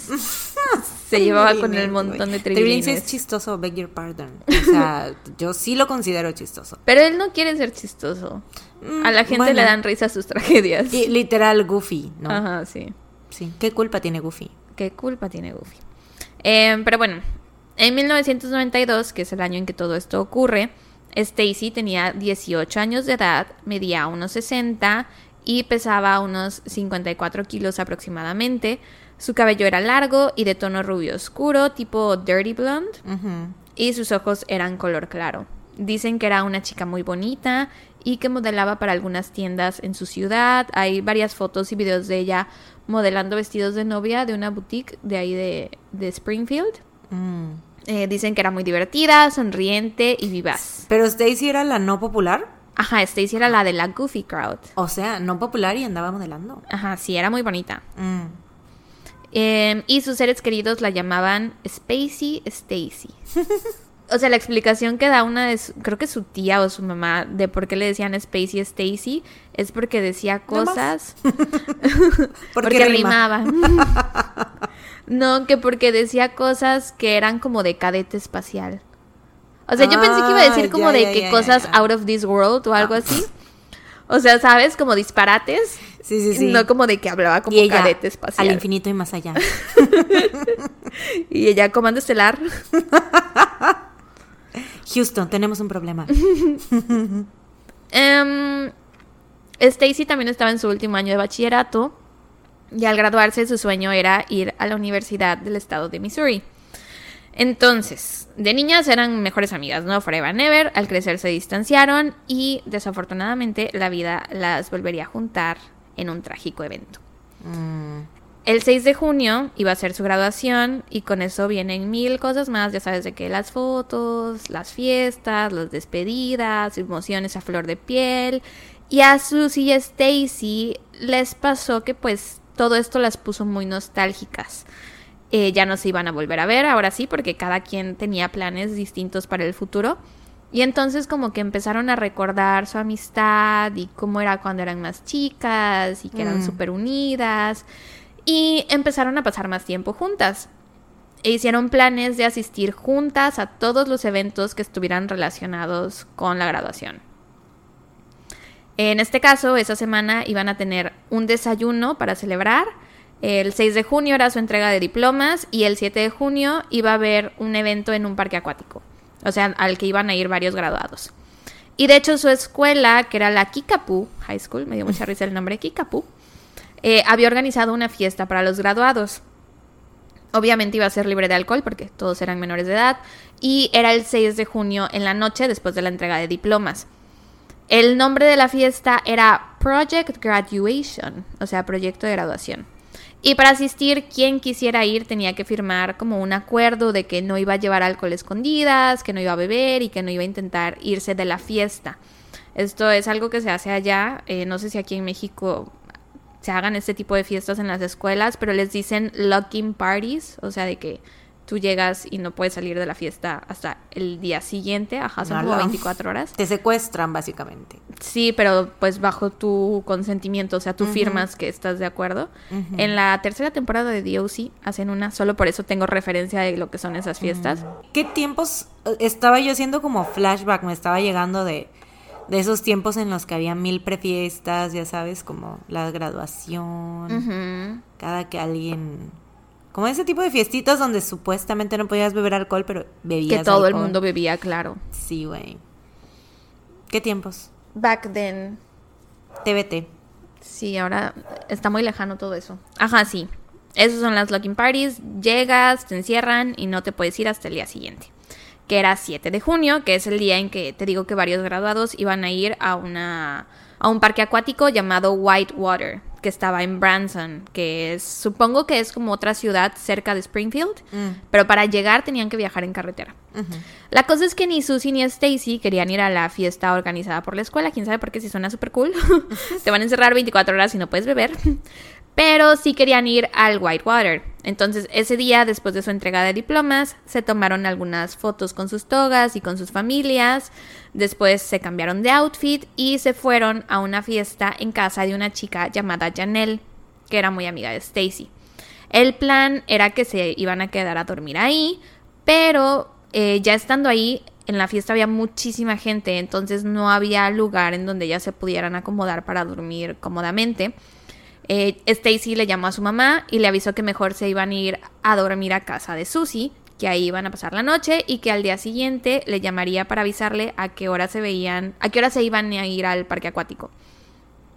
Eh, durante esa llamada, Stacy le comentó a su mamá que estaban pensando en viajar esa misma noche a Branson, que es donde está el parque acuático, que se iban a ir manejando y no sé qué, pero la mamá se quedó así de, a ver, eh, han estado de fiesta, seguramente han estado tomando, ¿por qué quieres irte manejando ahorita a Branson? O sea, es peligroso, mejor no lo hagan, bla, bla, bla, se me calman.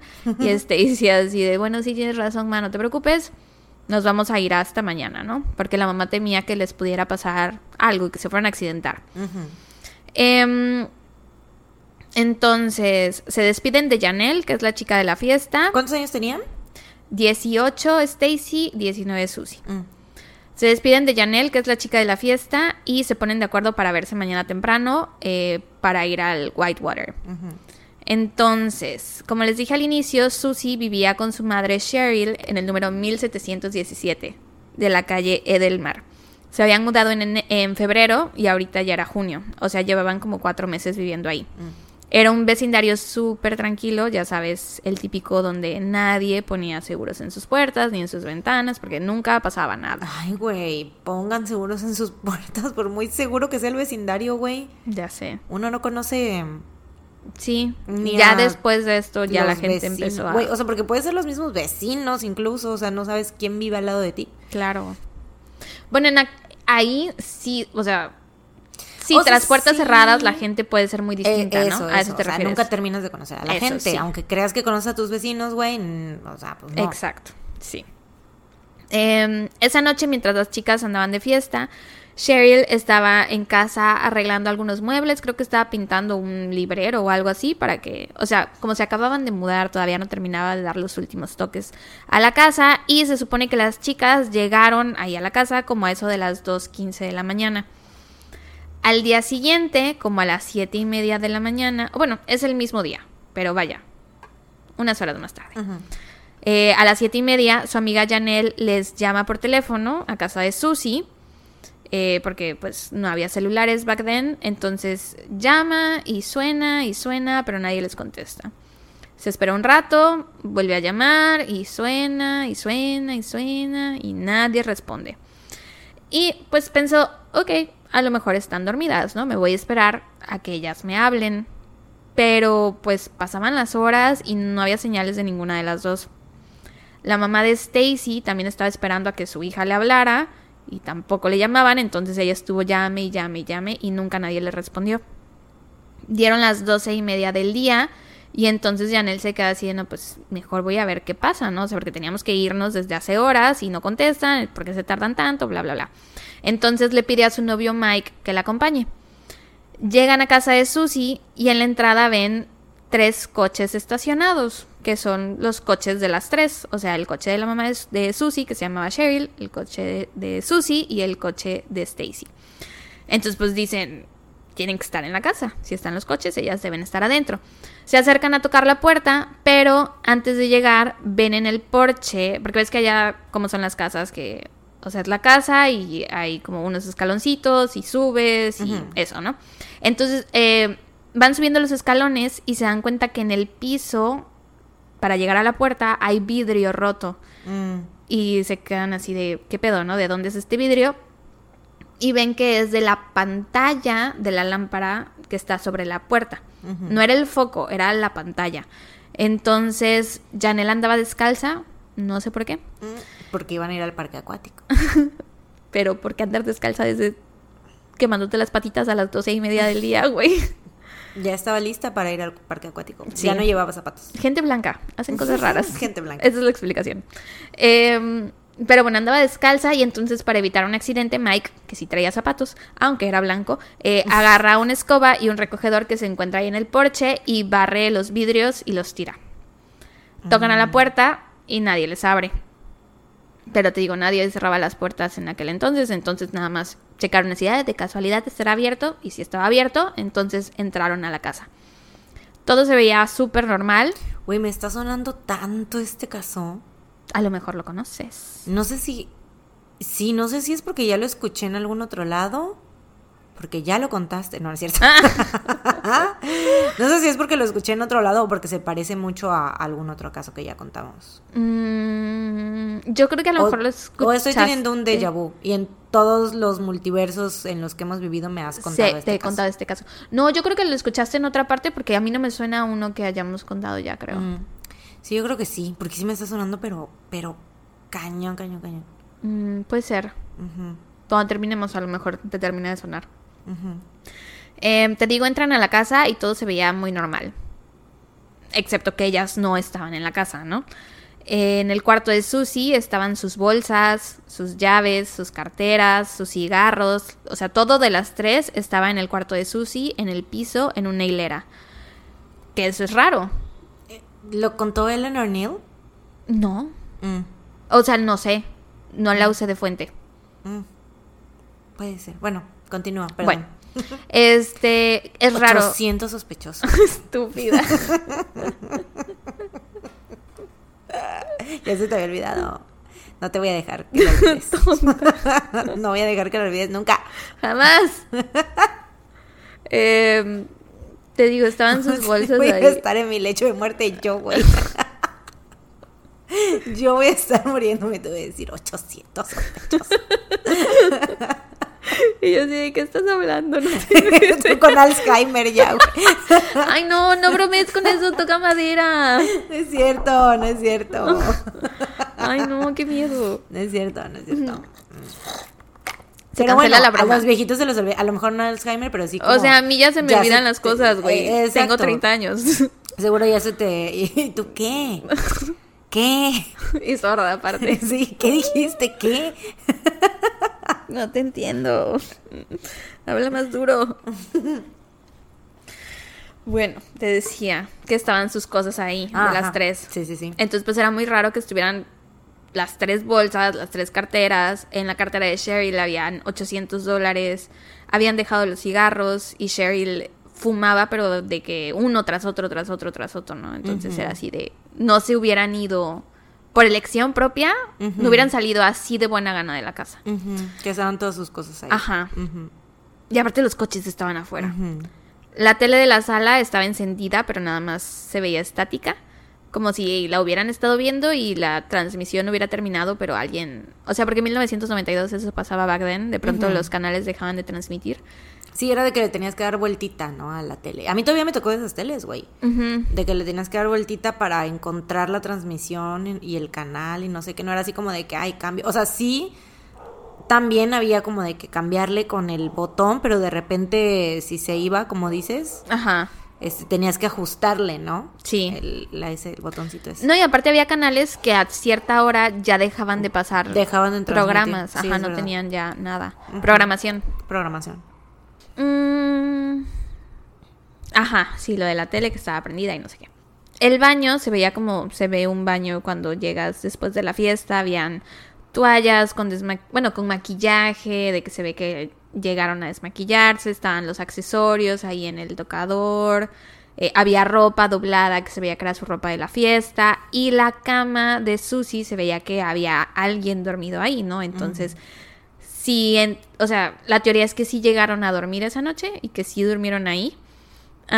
O sea, todo bien, pues, en la noche. Cheryl y Susie tenían una perrita llamada Cinnamon. Y cuando Janelle y Mike entraron a la casa, la encontraron muy ansiosa e inquieta. Dicen que ladraba mucho y que a fuerza quería que la estuvieran cargando. Mm, Sí, que hay perritos que son muy nerviosos, que por naturaleza, aunque Sí. nada malo esté pasando, ese es su comportamiento. Pero, pues supongo que ellos debían La conocer conocían, a Cinnamon, sí, ¿no? sí, sí, sí. Se les hizo raro en ese momento.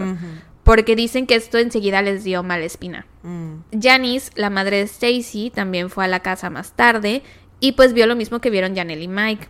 Se le hizo raro que Stacy no se hubiera llevado su licencia, ni su maquillaje, ni nada. Y que aparte no le hubiera avisado dónde andaba, porque siempre le avisaba todo a sus papás, se llevaban muy bien.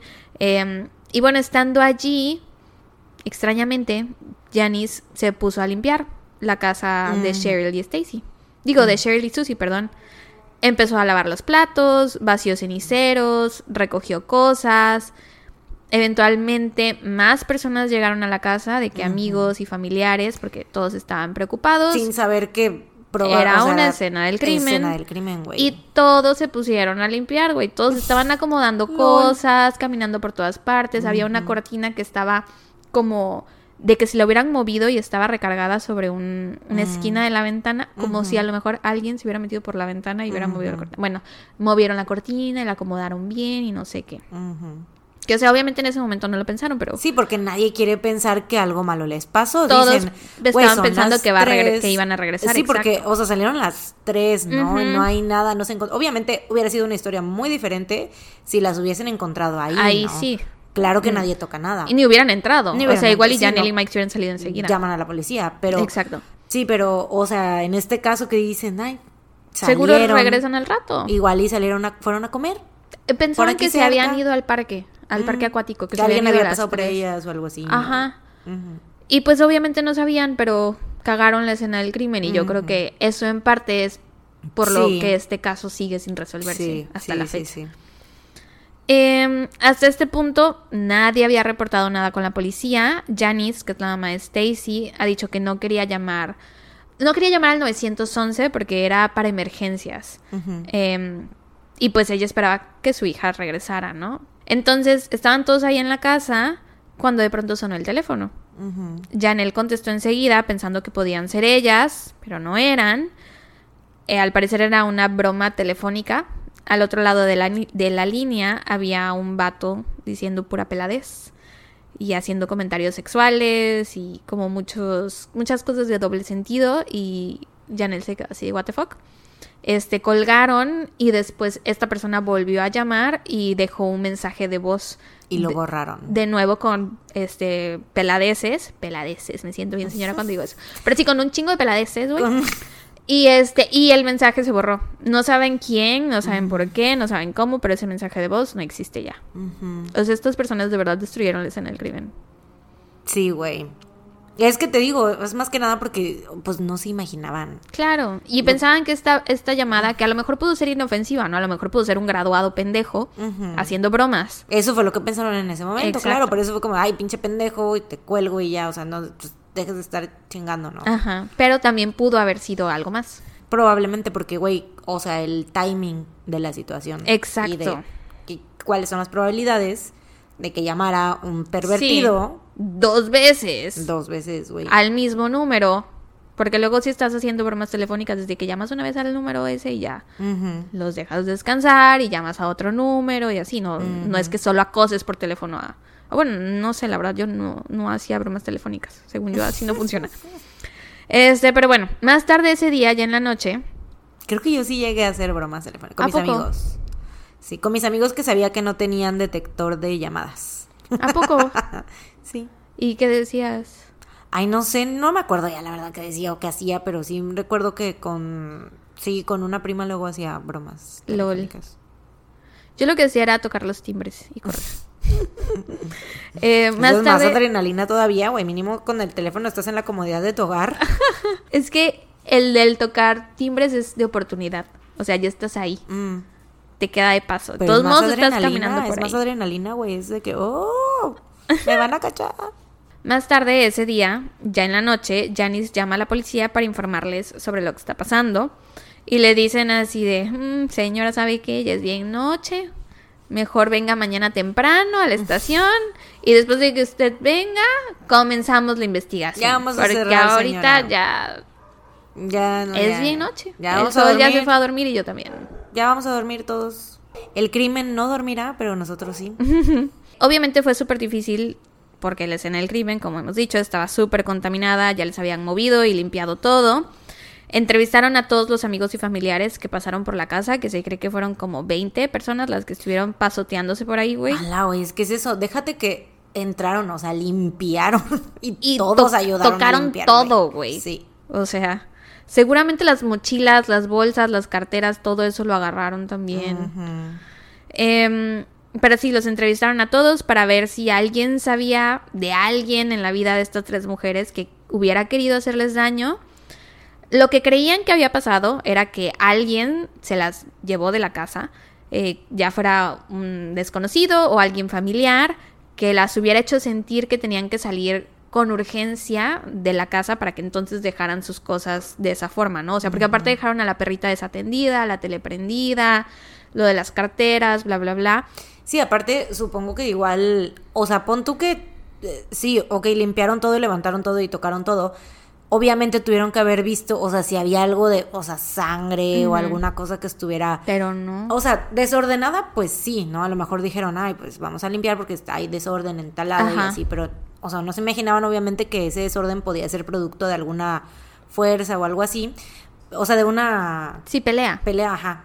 Este, pero pues, o sea, no, al no haber sangre, ¿no? Yo supongo que Claro. fue como de que, no, pues no, no hay nada raro fuera de lo común.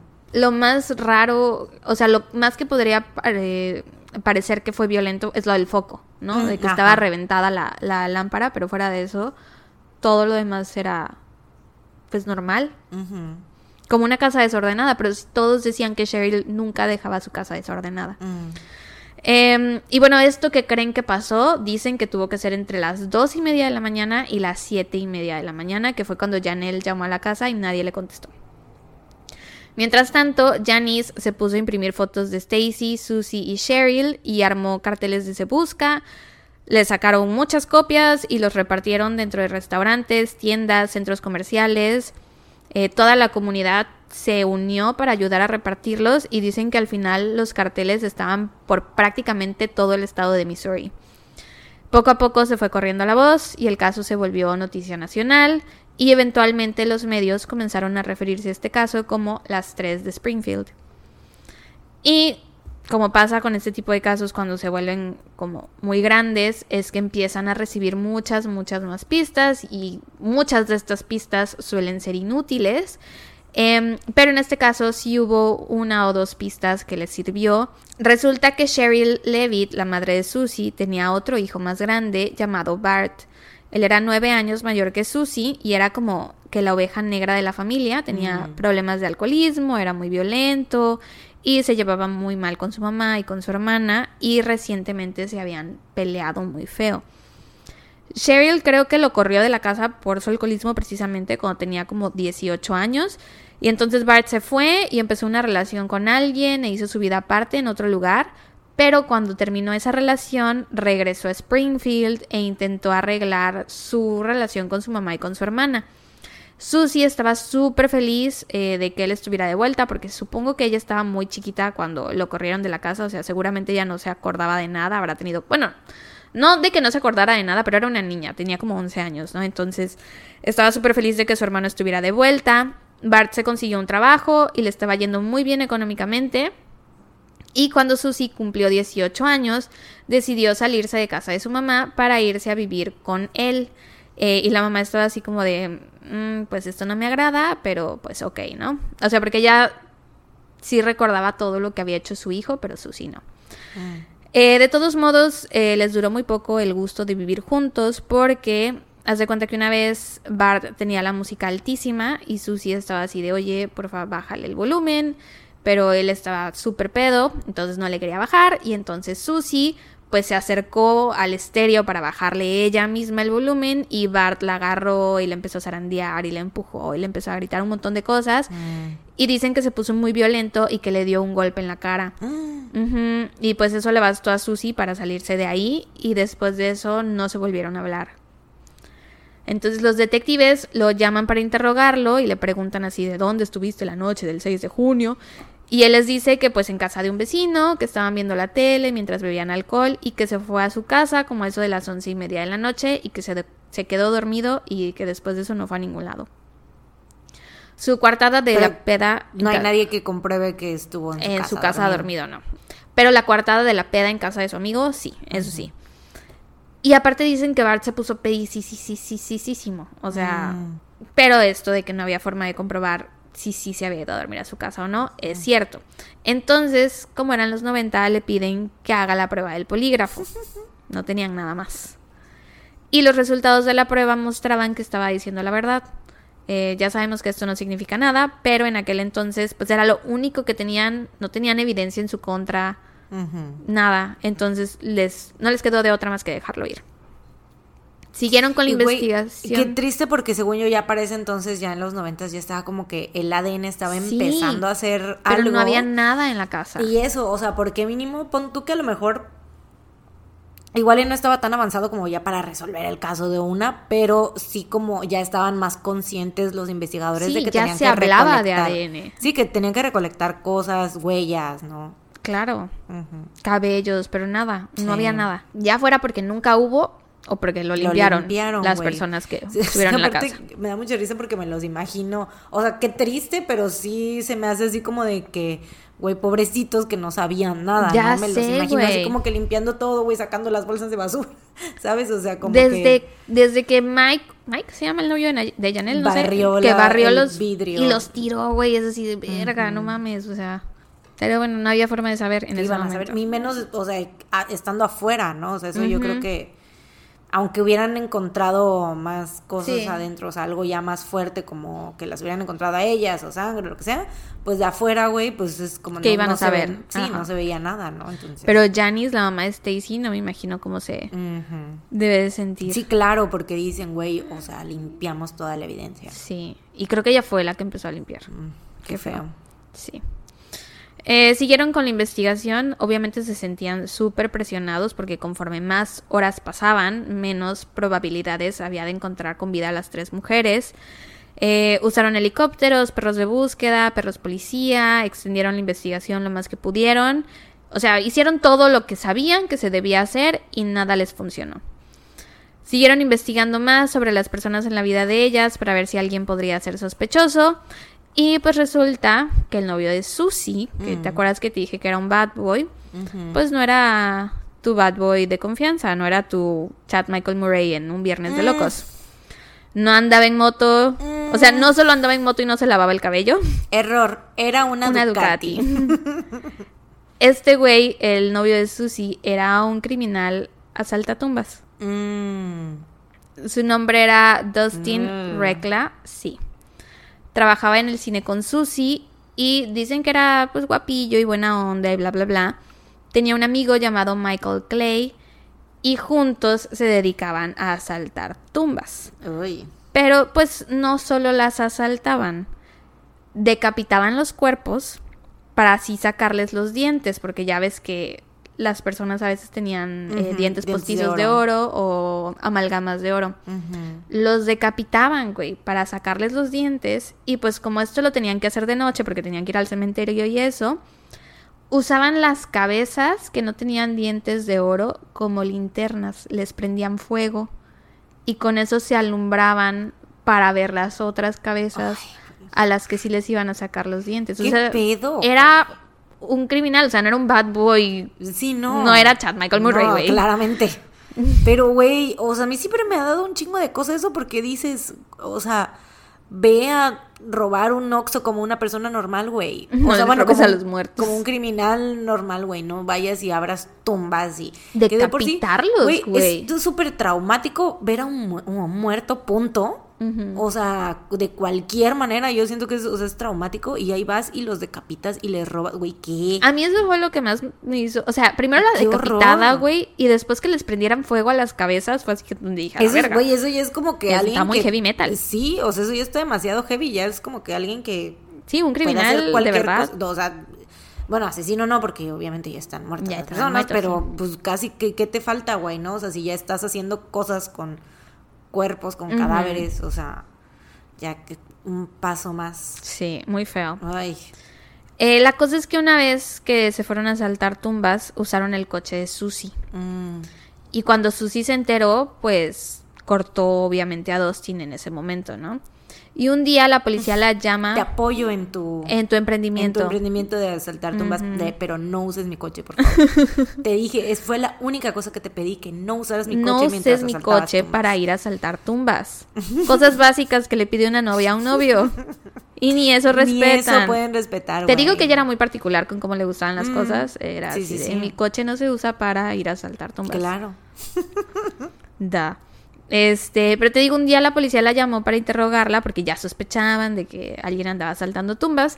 Y pues ella enseguida les dijo todo lo que sabía. O sea, Mm. ni por un momento intentó este, encubrir a su novio. Para nada. Bueno, su exnovio, porque para ese momento ya lo había cortado.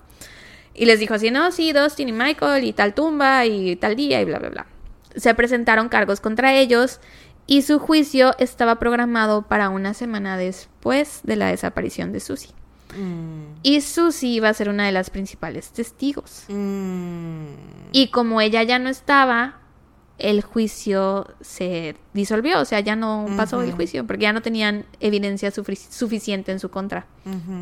Entonces, pues ahí, Ay, ese sí me suena cañón, ¿eh? Porque aparte eran dos, o sea, pudo haberlo, porque eso era como que yo decía, bueno, a ver, una sola persona con tres con mujeres tres jóvenes. mujeres jóvenes en buena forma, o sea, y entiendo así de que una persona conocida sí las pudo haber sacado, como el hermano, ¿no? Ajá. Por ejemplo, pero, o sea, estando pedísimo, siento que pues no, no, no sé, o sea, sí, todavía sigue sonando como sospechoso, ¿no? Pero estos vatos, o sea, eran dos, güey, o sea, ya Y siento tenían que un ya- motivo. Sí, ya siento que dos güeyes sí son como más capaces de sacarlas a las tres a la fuerza. También yo, yo creo, porque aparte conocen la casa de Susie. Bueno, también el hermano, ¿no?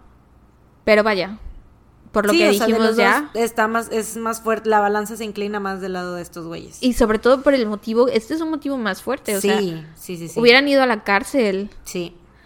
Em, entonces, y aparte estaban enojados con Susie, porque Ujú. Susie los delató. No les convenía para nada que ella testificara. Entonces, eh, los llamaron a, las, a los dos para entrevistarlos. Y ya decapitaban cadáveres, güey. O sea, secuestrar a tres mujeres no Era iba a ser. nada. Eh, los llamaron a los dos para entrevistarlos. Y Michael en la entrevista dijo que, y cito, I wish those bitches were dead. O sea, deseo que esas perras estén muertas. ¿Qué pedo, güey? Sí, güey. Ah, O sea, ¿qué esperas de un asaltador de tumbas? de- nada. Cero modales. Es, sí, güey, claro. No, no, no. Qué horror. Dustin dijo que la noche del 6 de junio había estado en una fiesta y Michael dijo lo mismo. O sea, los dos eran como la coartada del otro. A los dos les hicieron la prueba del polígrafo que mostraba que ambos estaban diciendo la verdad, pero ¡Bú! pues sabemos que eso no significa nada, pero lo mismo, o sea, no tenían otra cosa. No había otra forma de comprobar que eran culpables o inocentes. Y de hecho sí les tomaron huellas dactilares para ver si encontraban huellas que coincidieran con las suyas en la casa, pero nada. Entonces, pues, los dejaron ir. Pero son muy buenos sospechosos, Mm. Sí, diría sí, yo. sí. Eh, otra pista que le salió fue un morrillo. Bueno, pista, si le puedes llamar así. Yo esta no la creo para nada. El Kenneth. El del Bourbon. No, un morrillo, güey, fue a hablar con la policía para decirles que Cheryl consumía drogas, que se metía coca y que igual y lo que había pasado había sido un ajuste de cuentas. Mm, Pero yo no creo que esto sea cierto porque según yo, pues la gente que está en drogas hace las cosas un poco más violentamente, ¿no? Entonces igual y en la casa se hubieran Mm. encontrado más señales de violencia, o sea, no habían señales de violencia. Em, Entonces sí me cuesta trabajo pensar que unos narcos hubieran podido sacarlas de la casa. Pacíficamente. Ajá, sí. Eh, de todos modos, rastrearon al que era su supuesto dealer y lo entrevistaron. Y él dijo que no conocía a ninguna de las tres, que no sabía dónde estaban y que él ni vendía drogas. Ya mero iba a decirles así, ah, sí. Ah. Yo vendo cocaína. ya mero. ¿Y el cuánto, cuánto van a querer? Cliente frecuente.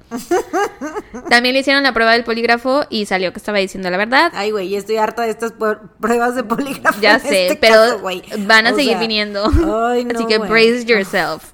I've Era lo que tenían en ese entonces. I've had it. Salió que decía la verdad. Y lo dejaron ir. Y esa teoría fue descartada. Pero yo a esta persona sí le creo que nada que ver. Eh, otra pista A que... este re- respetable narco le creo. Es que no le creo al morrito, güey. No Mm. lo conozco, no sé quién es, pero no le creo. Al dealer le creo que no era dealer. Mm. Otra pista que recibieron fue la de una mujer que les dijo que vio a Susie llorando y conduciendo una camioneta vieja alrededor de las 6 de la mañana el día de su desaparición. Dijo que la camioneta se detuvo en la- cerca de la entrada de su casa y que escuchó a un hombre decir desde la camioneta no hagas nada estúpido. Mm. Se, lo- se colocó una réplica de la camioneta frente al departamento de policía de Springfield para ver si esto le refrescaba la memoria a alguien, si alguien la reconocía o algo así, pero nada salió de esto tampoco. O sea, de verdad estaban haciendo hasta las cosas más creativas de como esto, güey, y nada le servía. La neta sí lo intentaron. Ya llevaban casi un mes con la investigación cuando de pronto recibieron otra pista. Esta también está buena. Venía desde Florida. La persona que les llamó les dijo que checaran a un hombre llamado Robert Craig Cox, que él podría ser el responsable de la desaparición de las tres de Springfield. Este tal Robert era militar, era muy bueno y de hecho había sido nombrado soldado del año tenía cargos en su contra en Florida por el asesinato de una mujer de 19 años, pero como no habían pruebas suficientes para demostrar que lo había hecho más allá de toda duda razonable, pues los cargos fueron desestimados. Pero, o sea, sí sonaba que había sido él. Encontraron el cuerpo de esta chava súper cerquita del motel, una, del motel en el que él se estaba hospedando, unas horas después de que él llegara corriendo al motel cubierto en sangre. Mm, Entonces sí era I muy, mean, muy, muy, muy, muy sospechoso. Sí. Pero bueno, aparte de esto, pasó dos años en la cárcel en Texas por el secuestro de otras dos mujeres. A la madre, güey. Y justamente se acababa de mudar a Springfield semanas antes de la desaparición de Cheryl, Susie y Stacy. Mm, Y trabajaba para una compañía de teléfonos que estaba haciendo trabajos enfrente de la casa de Cheryl y Susie. mm, ujú. Y aparte también había trabajado en la misma agencia de autos donde trabajaba el papá de Stacy.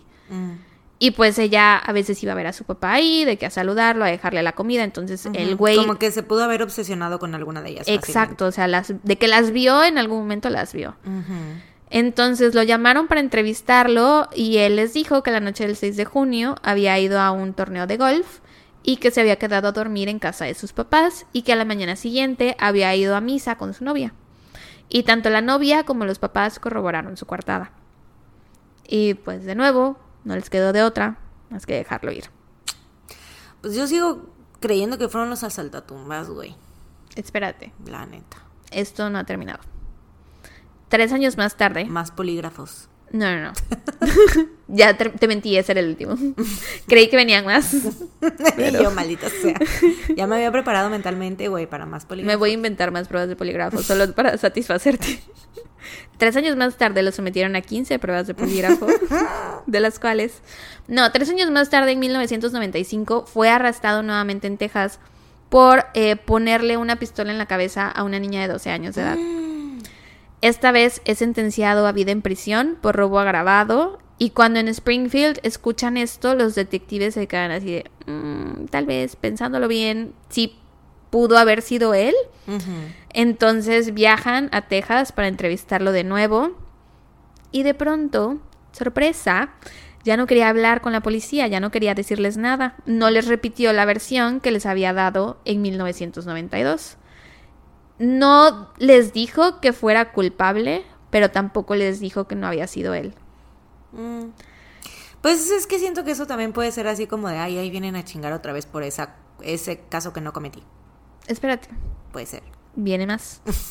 Falta más. more. No ha terminado. A ver. Los detectives buscan a la novia, que ya era exnovia en ese Y momento. les dice, no es cierto, él me pidió que inventara. Exacto. Hablan con ella y ella les dice que les había mentido en 1992, que no tenía idea de en dónde había estado Robert la noche en que Cheryl, Susie y Stacy desaparecieron y que tampoco fueron a misa la mañana siguiente como él les había dicho. Oh my God. Ya te empieza a sonar Sí, más no, sospechoso. sí, yo así sí, de, espérate, no es que este te va a convencer. Em, entonces, fue en 1900, esto fue en 1995, ¿no? Entonces la policía se pone a buscar por todos lados para ver si hay algo más que conecte a Robert con el caso, ver si se les había pasado algo, lo que fuera. En 1996, un conductor de un programa de televisión va a prisión a entrevistar a Robert y le pregunta sobre las tres de Springfield. Y él le responde que sabe que están muertas. Y, lo sabes? repite varias veces. Ajá, le preguntan así de, ¿cómo sabes? Es una teoría. Y él así de, no es una teoría. Sé que están muertas. No tengo dudas al respecto. Mm. Y lo dice varias veces. Obvio, esto fue transmitido en televisión nacional. Ah. Los detectives de Springfield están viendo esto en la tele y se quedan así de verga. Vámonos de nuevo a Texas. No, igual ya ahorita Ay, vamos otra vez. nos contesta la tonta Texas. Digo, ya a ver si ya nos confiesa. Eh, pero cuando llegan, él les dice que. Lo único que les dice es: Sé que están muertas. Y cuando mi madre se muera, les diré cómo es que lo sé. Ajá. O sea, como que no quería Ajá, ajá. causarles angustia a su mamá. Sí, sí, sí. Pero, pues, es lo que hablábamos hace rato y lo que hemos dicho muchas veces. Hay muchas personas que se adjudican eh, crímenes, que no, cometieron. ¿no? Sobre todo un vato que claramente tiene pedos, que anda apuntando a niñas de dos años con pistolas, ¿no? Eh, Pero también eso lo hace más sospechoso, ¿no? Y también o sea, está claro, el detalle de, que... sí pudo haberlo hecho, ¿no? Porque ¿Y por qué le, le pediría a su novia que mintiera por él? Mm. O sea, como que sí puede ser que sea sospechoso. O Sí, sea, que sí sea verdad. Estuvo ahí. Se acababa de mudar, Con ella. Había oportunidad, exacto. ¿no? Y supongo que el tiempo que estuvo trabajando frente a casa de Cheryl y Susie pudo ver cómo estaba la casa, por dónde entrar, que no ¿Qué tal que incluso se llevaba con ellas? O sea, igual nadie sabía, ¿no? O sea, igual era como una de esas personas que de repente saludas todos los días, pero no le cuentas a nadie, así de, Exacto. oye, hoy otra vez saludé por quinta vez a fulanito que anda enfrente de mi casa. O no, sea, yo siempre cuento eso, güey. No, yo no. Yo Pero- sí por si las moscas. No, yo no, yo no, pero es como... O sea, la mayoría de las personas no, no anda diciendo así como de que, ay, sí, fulanito de tal, ¿no? Así el que anda... eh, ese señor que anda arreglando los teléfonos enfrente de mi casa, ya lo he saludado todos los días, ¿no? O sea, igual, ¿qué tal Sí. que pasó eso, güey? Puede ser que hubiera un poco de confianza o familiaridad entre Ajá. ellos, ¿no? A eso iba que por eso a lo mejor las pudo sacar a las tres como sin necesidad de usar la fuerza ni nada, ¿no? Exacto. O porque lo que decía la hermana de Cheryl, que es la mamá de Susie, que la única razón que se le ocurre por la cual Cheryl se hubiera salido así de la casa era que alguien estuviera amenazando a su hija. Entonces a lo mejor agarraron a una de las Mm. niñas y la otra, o sea, la otra niña que quedaba se tuvo que salir y pues Cheryl. Sí, porque sí había desmadre en la casa. ajá, leve. No era así como... Bueno, es que, ¿qué tanto ¿Quién sabe, güey? Lo que dicen Janelle y, y Mike es que estaba un poco desordenada, pero no así tan gravísimo, ¿no? Había platos sucios, la tele prendida, la Mm. cortina, no sé. Pero bueno, eh, está esto, ¿no? De que sí puede ser que haya sido él, o puede ser que solo lo diga por joder, por llamar la atención, lo que sea. En 1997, cinco años después de que comenzara la investigación, la policía de Springfield anuncia que ya no pueden seguir destinando mm, tantos recursos al caso y que pues prácticamente lo iban a dejar de lado. Mm. Eh, obvio esto fue muy difícil para los familiares de las víctimas porque sintieron que era así, de que se están rindiendo, o sea, solo han pasado cinco años, pueden estar ahí afuera y aunque estén muertas, o sea, saber qué les pasó. Sí, claro. Pero también, por ejemplo, la hermana de Cheryl dice que lo entiende porque no tienen nada, o sea, no tienen cuerpos, no saben si están vivas, si están muertas. Literal no hay escena del crimen ni hay cuerpos. Exacto, Eso es lo entonces- más importante en una investigación. ¿Qué van a hacer? No pueden Sí. hacer nada. Eh, hasta la fecha el caso permanece frío salió en America's Most Wanted y en 48 horas, que es como un programa de esos.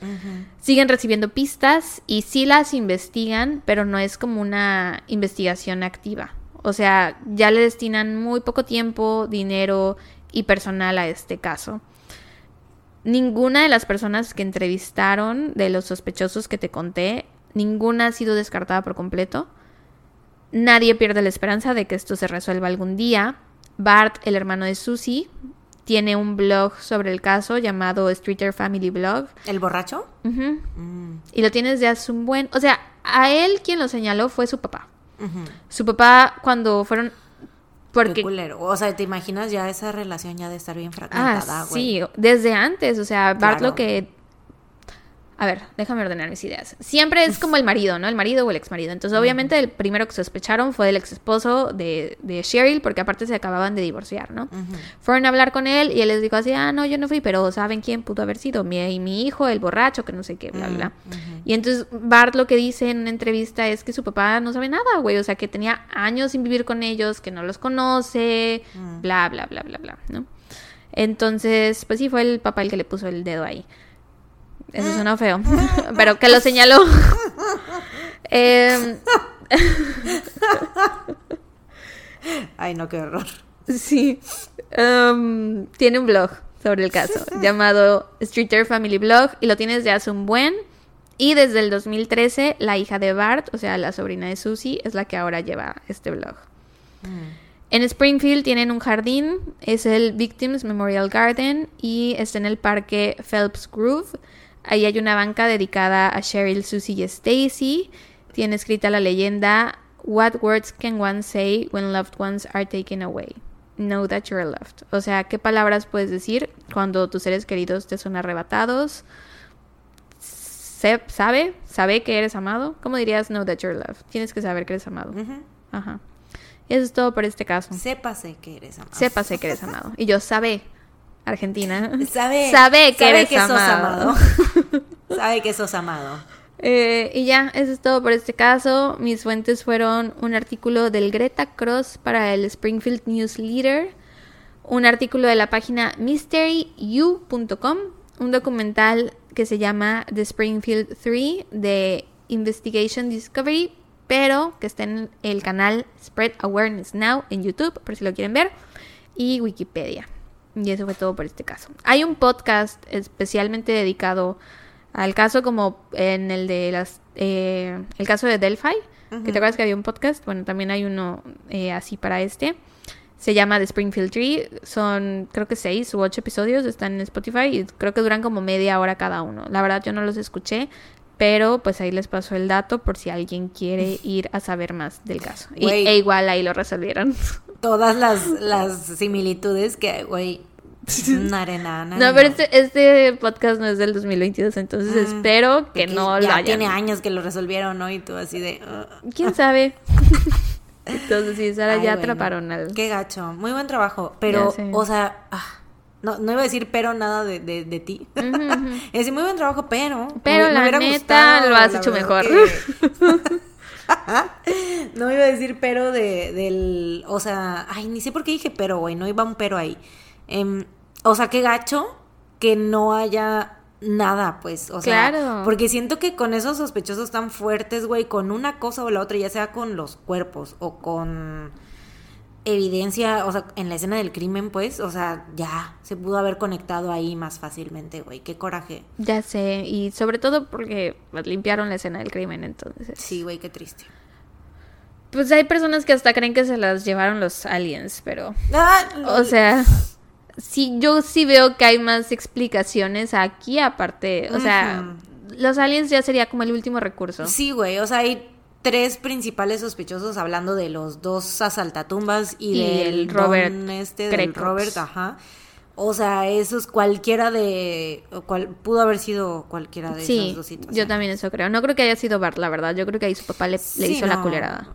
Le puso el dedo ahí. No, pero sí, yo creo que cualquiera de estos, de estas dos situaciones pudo haber sido, porque hay, en el de los asaltatumbas, hay motivo bien cabrón, y el hecho de que el pinche pendejo este esté diciendo que ojalá que Estén las malditas muertas. estén muertas, güey, ¿qué, le pa- ¿qué pedo? Sí, güey. Y este señor, y este señor como porque hizo que mintiera. Y aparte la se acababa de mudar y tiene historial. Se acaba de mudar, tiene historial, hizo un chingo de cosas, secuestró personas, le apuntó Mujeres. a una niña con una pistola, o sea, sí, bueno. Sí, los, cualquiera de los tres. sí, sí. Pero sí. bueno, ojalá se resuelva algún día. Bueno, el oficial, que era el que estaba a cargo de la investigación, dice que él está seguro que se va a resolver y que espera que se resuelva antes de que él muera. Pues ojalá. Que le gustaría ver el caso resuelto antes de morir. Claro, pues ojalá. Pues sí, pero Ojalá bueno. sí. Dato feliz. Lo de Van Cooper no creo que se resuelva y espero que no. No, sí está mejor así, ¿no? Ese mejor es misterio. ¿Qué tal que descubren quién es y es como aburrido? Muy disappointing. Ajá. Sí, Puede no, ser, güey, sí. Yo voto porque no se resuelva. Sí, por dos. Dame tu Dato dato feliz. feliz. Mm. ¿Por qué no empezamos por el tuyo, que ya sé que es el blog de Jimin? Ah, Yo ya te lo puse así. Tú tienes dato feliz y es el blog de Jimin. y yo, ok. Tu es- dato feliz es el blog de Jimin. A ver, dime mi dato feliz. sí, sí, es cierto, Mariana, gracias. Mi dato feliz es el blog de Jimin que salió esta mañana. That's all I have to say. ¿Cuál es mi dato feliz? Dime cuál Tu es mi dato feliz, ¿me lo puedo inventar yo? ¿O hay un dato feliz que deberías saber? Deberías saberlo. Mm, ok, espera. I need time. Está súper claro cuál es mi dato feliz. Eh, las Vicky Chamois que están en el refri. ¿No? Claro. ¿No es eso? No tengo dato feliz, güey. Cualquier cosa que dijeras iba a decir que sí. LOL. Sí, porque no se me ocurre nada, güey, la verdad. Sí. O sea, no tengo recomendación. No, no se me ocurre nada, Mm. honestly. Mi mente ya está achicharrada un poco. Sí, la mía también, levemente. Pero sí, el, mi dato feliz es el blog de Jimin, estuvo muy bonito. Había puesto mi alarma yo para las 8 y cacho de la mañana. Y sonó, y sonó, y sonó, y sonó. Y lo único que me hizo ya despertarme en serio fue cuando ya vi en mis notificaciones el blog de Jimin. Y dije, ok, es hora de abrir el único ojo que puedo abrir cuando recién me despierto, Ok. que es el derecho. ¿A ti cuál, cuál es el que abres? El izquierdo, creo. Yo siempre estoy así. Cuando recién, me Siempre despierto. estoy así también. Ujú. Pero O sea, tú, como ajá, en, En espejo. el espejo estamos, tenemos el mismo ojo, pero. Yo abro el derecho y tú el izquierdo. Ajá, sí, Ajá. sí, sí. Bueno, lo vi con mi ojo derecho y fui muy feliz. Un bello blog. Oye, o sea que si dormimos juntas, vamos a dormir como dándonos la cara. Porque obviamente el ojo que tienes donde estás recargada es el que no puedes abrir. Ajá, sí. sí, así vamos a dormir. Este. Ajá, en su blog hace pulseritas. Bueno, dos brazaletes. Y muy bello. Vayan a verlo, vayan a verlo. Vayan a ver a mi esposo Está en YouTube. en YouTube, blog de Jimin haciendo brazaletes. Y ese es mi dato feliz. Me hizo muy feliz. Gracias, Yo tengo dato feliz adelantado la próxima semana porque va a salir el blog de JK. ¿Y qué vas a decir la próxima semana? ¿Eh? Lo mismo, va a ser la próxima semana. ¿Qué? O sea, si ahorita es tu dato feliz adelantado, ¿cuál va a ser tu dato feliz la Ah, no, dije, semana? yo ya tengo dato feliz de la próxima semana. Ah, ok, Dije, ok. No es mi dato feliz ahorita, pero va a ser la próxima Lo semana. será. Ay, también no sale Bad Decisions el próximo fin. O el si no, es el siguiente fin. Ya. El próximo fin es Lollapalooza. Mm. Ujú, There goes another ujú. dato feliz. Mm. Sí, el jovito.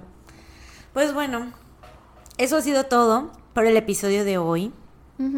Eh, y pues ya, nos vemos. Saludos de Patreon la próxima semana. Ah, los saludos de Patreon tocan la próxima semana porque ahorita estamos grabando en 23 de julio, falta todavía una semana para que se acabe julio, entonces tienen chance de unirse, bueno, ahorita que lo escuchen, no, sí, ¿no? Cuando lo escuchen todavía tienen chance para unirse antes de que termine Ajá. julio.